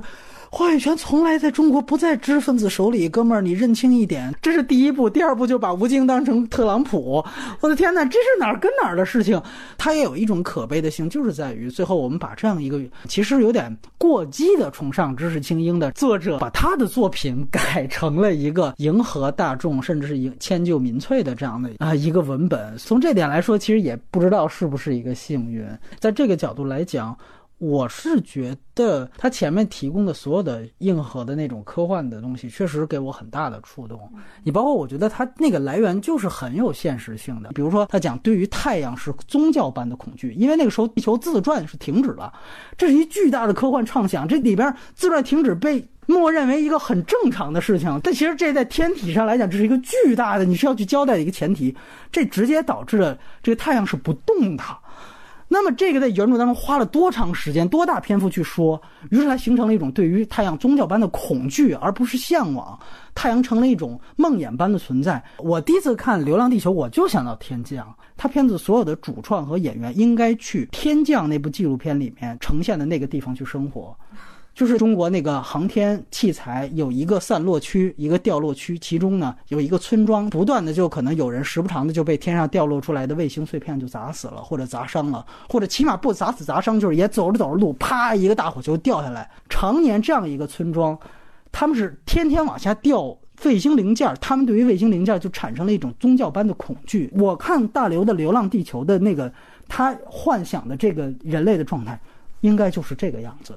那就不是一个村儿的，是整个地球的样子。如果你真的想这么样去铺的话，显然他不想，他觉得这些东西不重要。但是对于科幻片这些东西才重要。你看《人类之子》，你想《人类之子》，它铺垫的是全人类是一个极丧的一个状态当中，然后。主人公在这样的情况下出场，我这一幕就知道人类当时什么样子了。他不需要多先进的科技水平，你那车不做成那圆球的都没问题，你只要有这个就行。其实我第一遍看，我甚至有这样一个吐槽，就是我觉得这部电影的科幻感还没有《金刚狼三》强。很多人不会把《金刚狼三》当成一个科幻片看吧？但其实当时我们聊《金刚狼三》的时候，我把它引入一个近科幻概念，包括那里边有卡车，那个无人卡车，它其实造成的是一种对于人类压迫感。个强迫感就差点被撞死，怎么样的这样的一种东西，它不是硬核的东西，但它对于扑人类当时的状态是特别有效的。特别奇怪，有人觉得，哎，那个大刘后半段的《流浪地球》那叛乱东西不看没关系啊，谁愿意大年初一去看人性的东西？我们要看就是这种硬核的东西，不对，哥们儿，这不是人性跟科幻东西，那个后半段东西也是科幻。它最多算是硬科幻跟软科幻之分。中国很多肤浅的科幻观是认为软科幻不是科幻，但在我看来完全不是。我觉得软科幻才是更高级的科幻，当然这是我的世界观啊。所以你你说它有中国本土性、本土科幻性，我从这点来说，如果因此去吹中国，我认。就原因它确实是是这片土地上出来，包括他的反思也是从这片土地的角度去反思。他跟美国的还真的还不太一样，西方都不太一样。去年那拍特煽情的那个《无问西东》特别尬，但是他那个精神本核也有点类似这种，就特别老派的八十年代那种对于知识的那种呼唤的那种 那种感觉。但是就是因为他在时下反制的时代，至于他这个文本本身呢，我就有一点这样的一个小的疑问，就是他前面抛了一个飞船派跟那个地球派这样一件事情，但是最后其实你会发现，他这个暴乱跟这个派别没有关系。但是他原来又有一个，就是说所谓因为两个派别还武斗，你就要说两方打起来那个，其实又在反思文革里边两派武斗那种感觉。在我看来，其实这个前面建立的这个矛盾是一个科幻的矛盾，跟最后的他又回到他所有创作母题的这个民粹击败科学的这个主题，好像有点连不太上。呃，另外一个就是大家也说最后吴京这个自我牺牲的。这样的一个撞向木星的这种举动呢，其实是摘自刘慈欣的另外一个短篇小说《全频带阻塞干扰》，感觉父子关系这些是不是有相近之处？我不知道这个，如果两位看过的话。能不能去谈一谈？如果是说从这儿取的灵感脱胎的，我觉得是的，因为人物关系和基本上的外部动作，只不过把太阳换成了木星。嗯，那你觉得那小说怎么样？他前面都说致敬苏呃苏联人，对我觉得这个这个让我反而想的不是小说怎么样，是我觉得哎大刘原来他的所有的文学性是从这儿来的。然后我还发现哎他居然还有很军迷的那一面，就是我就我就发现啊我就发现他。他有更多的面和更强大的知识储备在后面，会对他有一个嗯期待。对对，我想补充一个，就是我看了一个大刘的中短篇吧，叫《天使》。为什么说科幻总有那种预言性质啊？预测的预，就他讲的就是那个人类对基因编辑，不是前段时间刚爆出来那个事情嘛？然后就有网友说要把那个孩子怎么杀掉，就有这样的言论。然后他这个。小说里面写的就是这样的一个情景，只不过是挨饿的非洲的一个生物学家把非洲的一些人改成了能长着翅膀的天使，天使，然后他们是武士，然后攻击那个战舰，然后就会让战舰的那个雷达系统失灵，大概是这样的一个。然后在这个小说里面，大刘说了一个观点，说伦理不重要，只是你需要的时候他才会拿过来用的。然后。就当我看到电影里面他的这个伦理观被修改到如此之正确，连排队都不敢说，只能说抽签的时候，我觉得可能就是离电影又远了一步吧。嗯，你知道，我觉得这个问题是我跟静静第一次聊《药神》的那个问题，它最终归结为是一个中国电影走哪条路的，把我们的 IP 矿藏寻找一个最便捷的一个方法，就是好莱坞这样的一个模式。我们往上套，其实就是这种所所谓大爱、普世价值观的输出。因为好莱坞已经千锤百炼过无数次了，我们也是看着这个东西长大的，所以他觉得这是最保险也是最稳妥的方法。于是乎，我可以把任何署名是中国科幻或者中国什么什么、中国叉叉、中国药神也行，把这些东西的东西拿过来，然后照一个好莱坞的模式去用。你就别说是这个了，战狼也是啊，战狼用的是人家史泰龙的原来的那种个人英雄主义的 B 级片套路。你说这是真的是中国第一部如何如何？扯淡！就是说，普通观众会不会被这种基因编辑、基因编辑这样子，或者是说，呃，人类在末世的时候？啊，会要排队，按照年龄大小来选择生存机会。观众会不会被这种东西？就是我们现今的观众会不会被冒犯到？我的个人观点是，我觉得不会被冒犯到，就因为我们的可能大部分的观众不会去想这个问题。我我觉得不会被冒犯到，是因为如果你以这么硬核东西为核心，它不可能卖座。我们看《雪国列车》在中国是上映的。你说《雪国列车》有没有触及到这个问题？我觉得触及到了。各个列车不仅只是阶层嘛，它那里不是也有这种就是剥削消耗啊这种东西？那它来到中国之后，它就是个两千万的票房，它就是这样了，它不会成为爆款。就我觉得它可能涉及到你想把多大范围的观众圈进来嘛？哎，是这样啊。就如果是嗯那样的设定也能上映的话，就是它显显然就是科幻片嘛。嗯，就是可能。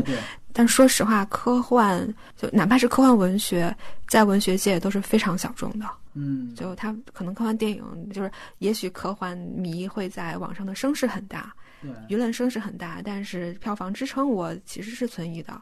嗯，但是比如说它定位是一个主流合家欢电影，它突然出现了这样的情节，我觉得会冒犯到普通的观众，可能还是个观众筛选的问题吧。你怎么看全频带 阻塞干扰？对，咱这刚已经到了木星了。对对对，就我觉得这个小说其实再度验证了那个大刘的思想受八十年代影响一个点，就是他后冷战的影响非常明显。他对世界格局的想象是受冷战影响非常大的。什么北约，什么中国，然后等等这些。还有一个感受就是，我真的能感到他。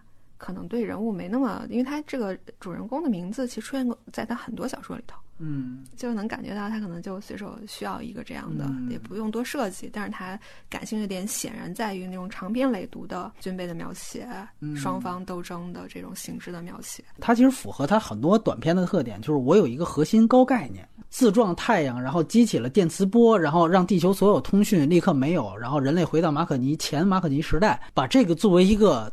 逆转、反转这个战局的一个大必杀，那么于是他就构建通过这个大必杀是怎么成功的去构建人物。但是我个人会保留一个意见，是在于我认为他虽然也是父子，就跟电影的关系啊，虽然也是父子，虽然也是自我牺牲的形式去达成了一个特牛逼的一件事情，但是大刘的这个小说当中，他最后呈现的也是一个儿子。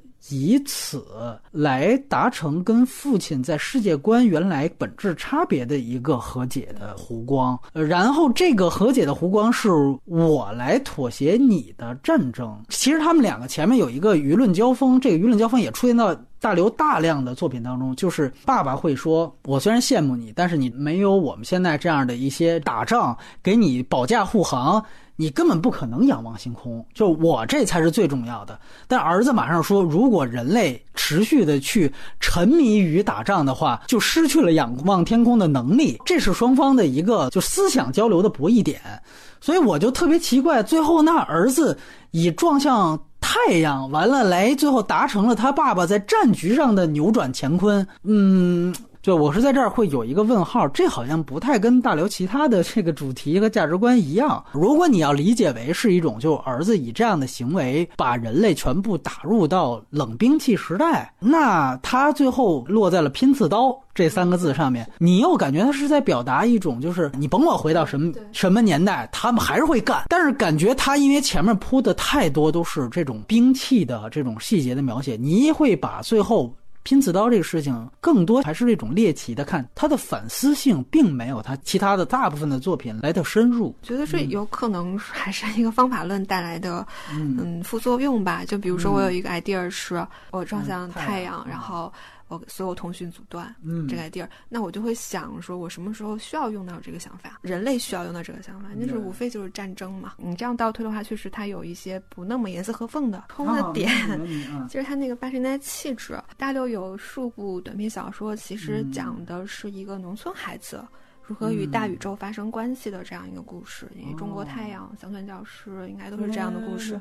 其实你很少在西方人的科幻小说里见到这样的设定。就我我后来一直在想，为什么嘛？因为我第一次见看乡村教师，我是很惊艳的。我其实从来没有想过说，呃，小说可以把这两个东西给连起来。嗯，后来就想，觉得是不是因为就是如果我们。认为前提是八十年代的思想打底的话，其实那个时候是阶级流动非常迅速的一个时代。就比如说我们习以为常看到的科幻小说的，就年幼拯救世界主公的设定，可能他父亲是宇航员，只不过在一次空难中去世了，他就说明他出身其实是。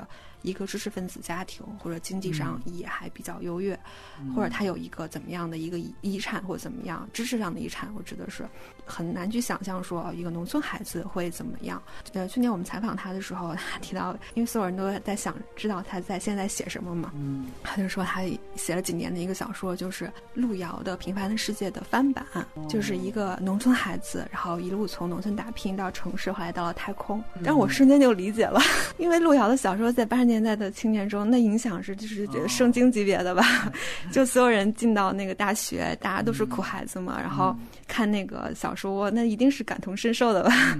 所以我就在想，就是这些故事，就是是不是也是因为就跟大家当时的心境是有关的。如果说真的中国的科幻的故事，这个算这个太对那种思想启蒙、人生启迪、人生际遇的巨大的翻转，想想可能近几十年也只有八十年代的人会是那个样子的。关于乡村教师，我们之所以还要聊，是因为跟《流浪地球》同档期的春节档另外一个就《疯狂的外星人》之前的宁浩，其实是这个项目是本来要翻拍这个乡村教师，结果最后。演变到跟乡村教师完全没关系，于是才有了现在的疯狂外星人。大刘好像是不是也只是一个挂名啊？我们现在即便都没看片，但是我们看到预告片已经能确信，这个跟乡村教师是应该是一毛钱关系都没有。但是我觉得我们可以借此去聊一聊，他前面一直是两条线来回切，是是是是。就我完全没想到他结尾是那样的一个交汇的方式，用一个初中的三定律，然后替人类。避了一场灾祸，他把那个教师描述的非常的凄惨，但是他用那个三定律解决问题的时候，他又有一点幽默感在里面。命运居然是这样子的，然后阴差阳错，然后拯救了全人类。我感动的还是他想在中国。科学启蒙的这颗心吧，他其实他写的这个科幻很受启发一点，他讲的就是宇宙与我有关，不管我是谁，我哪怕是一个我目不识丁，嗯，但科学这件事情，宇宙这件事情，人类未来与我有关，这个我非常感动，我也很认同。我我想问的是，那你比如说从乡村教师这样的角度，这个电影如果真的按照他原著本身的文本去拍，你觉得能拍出来吗？嗯，我觉得任何采访过宁浩导演的记者都知道，他其实对于碳基生命和硅基生命，这个是他是永远是非他谈话的主题的。无论你问他任何问题，今天吃了什么，都跟你谈这些东西。就嗯，他也许是感兴趣的吧。但是从预告片来看，我总觉得他可能会更回到他熟悉的创作领域，对，就是一种类型对商业的插科打诨式的小幽默的。嗯，大和解的团圆的这种，我倒觉得他对于乡村教师，他可能内在的那种思想啊、精神呀，也许他认可，但是未必是他拍片的选择。肯定还要非常大篇幅的去改，要加很多主线故事，可以用他最后结尾两条线交汇的东西。但是我觉得如果没有他这个两条线来回切这个平行的这个叙事，这后面的这个交汇又显得没有意义。所以，我是觉得，如果它改编起来，它这个核心的这个概念，并没有《流浪地球》这么硬，能支撑一个完整的一个新片。是这样啊，因为它其实这个是一个小说当中的两极写法，对，就是一个巨小、巨现实，就跟所有中国读者最新闻报道能够出现的这种，然后一个是巨天马行空，然后用的所有数字都是天文数字。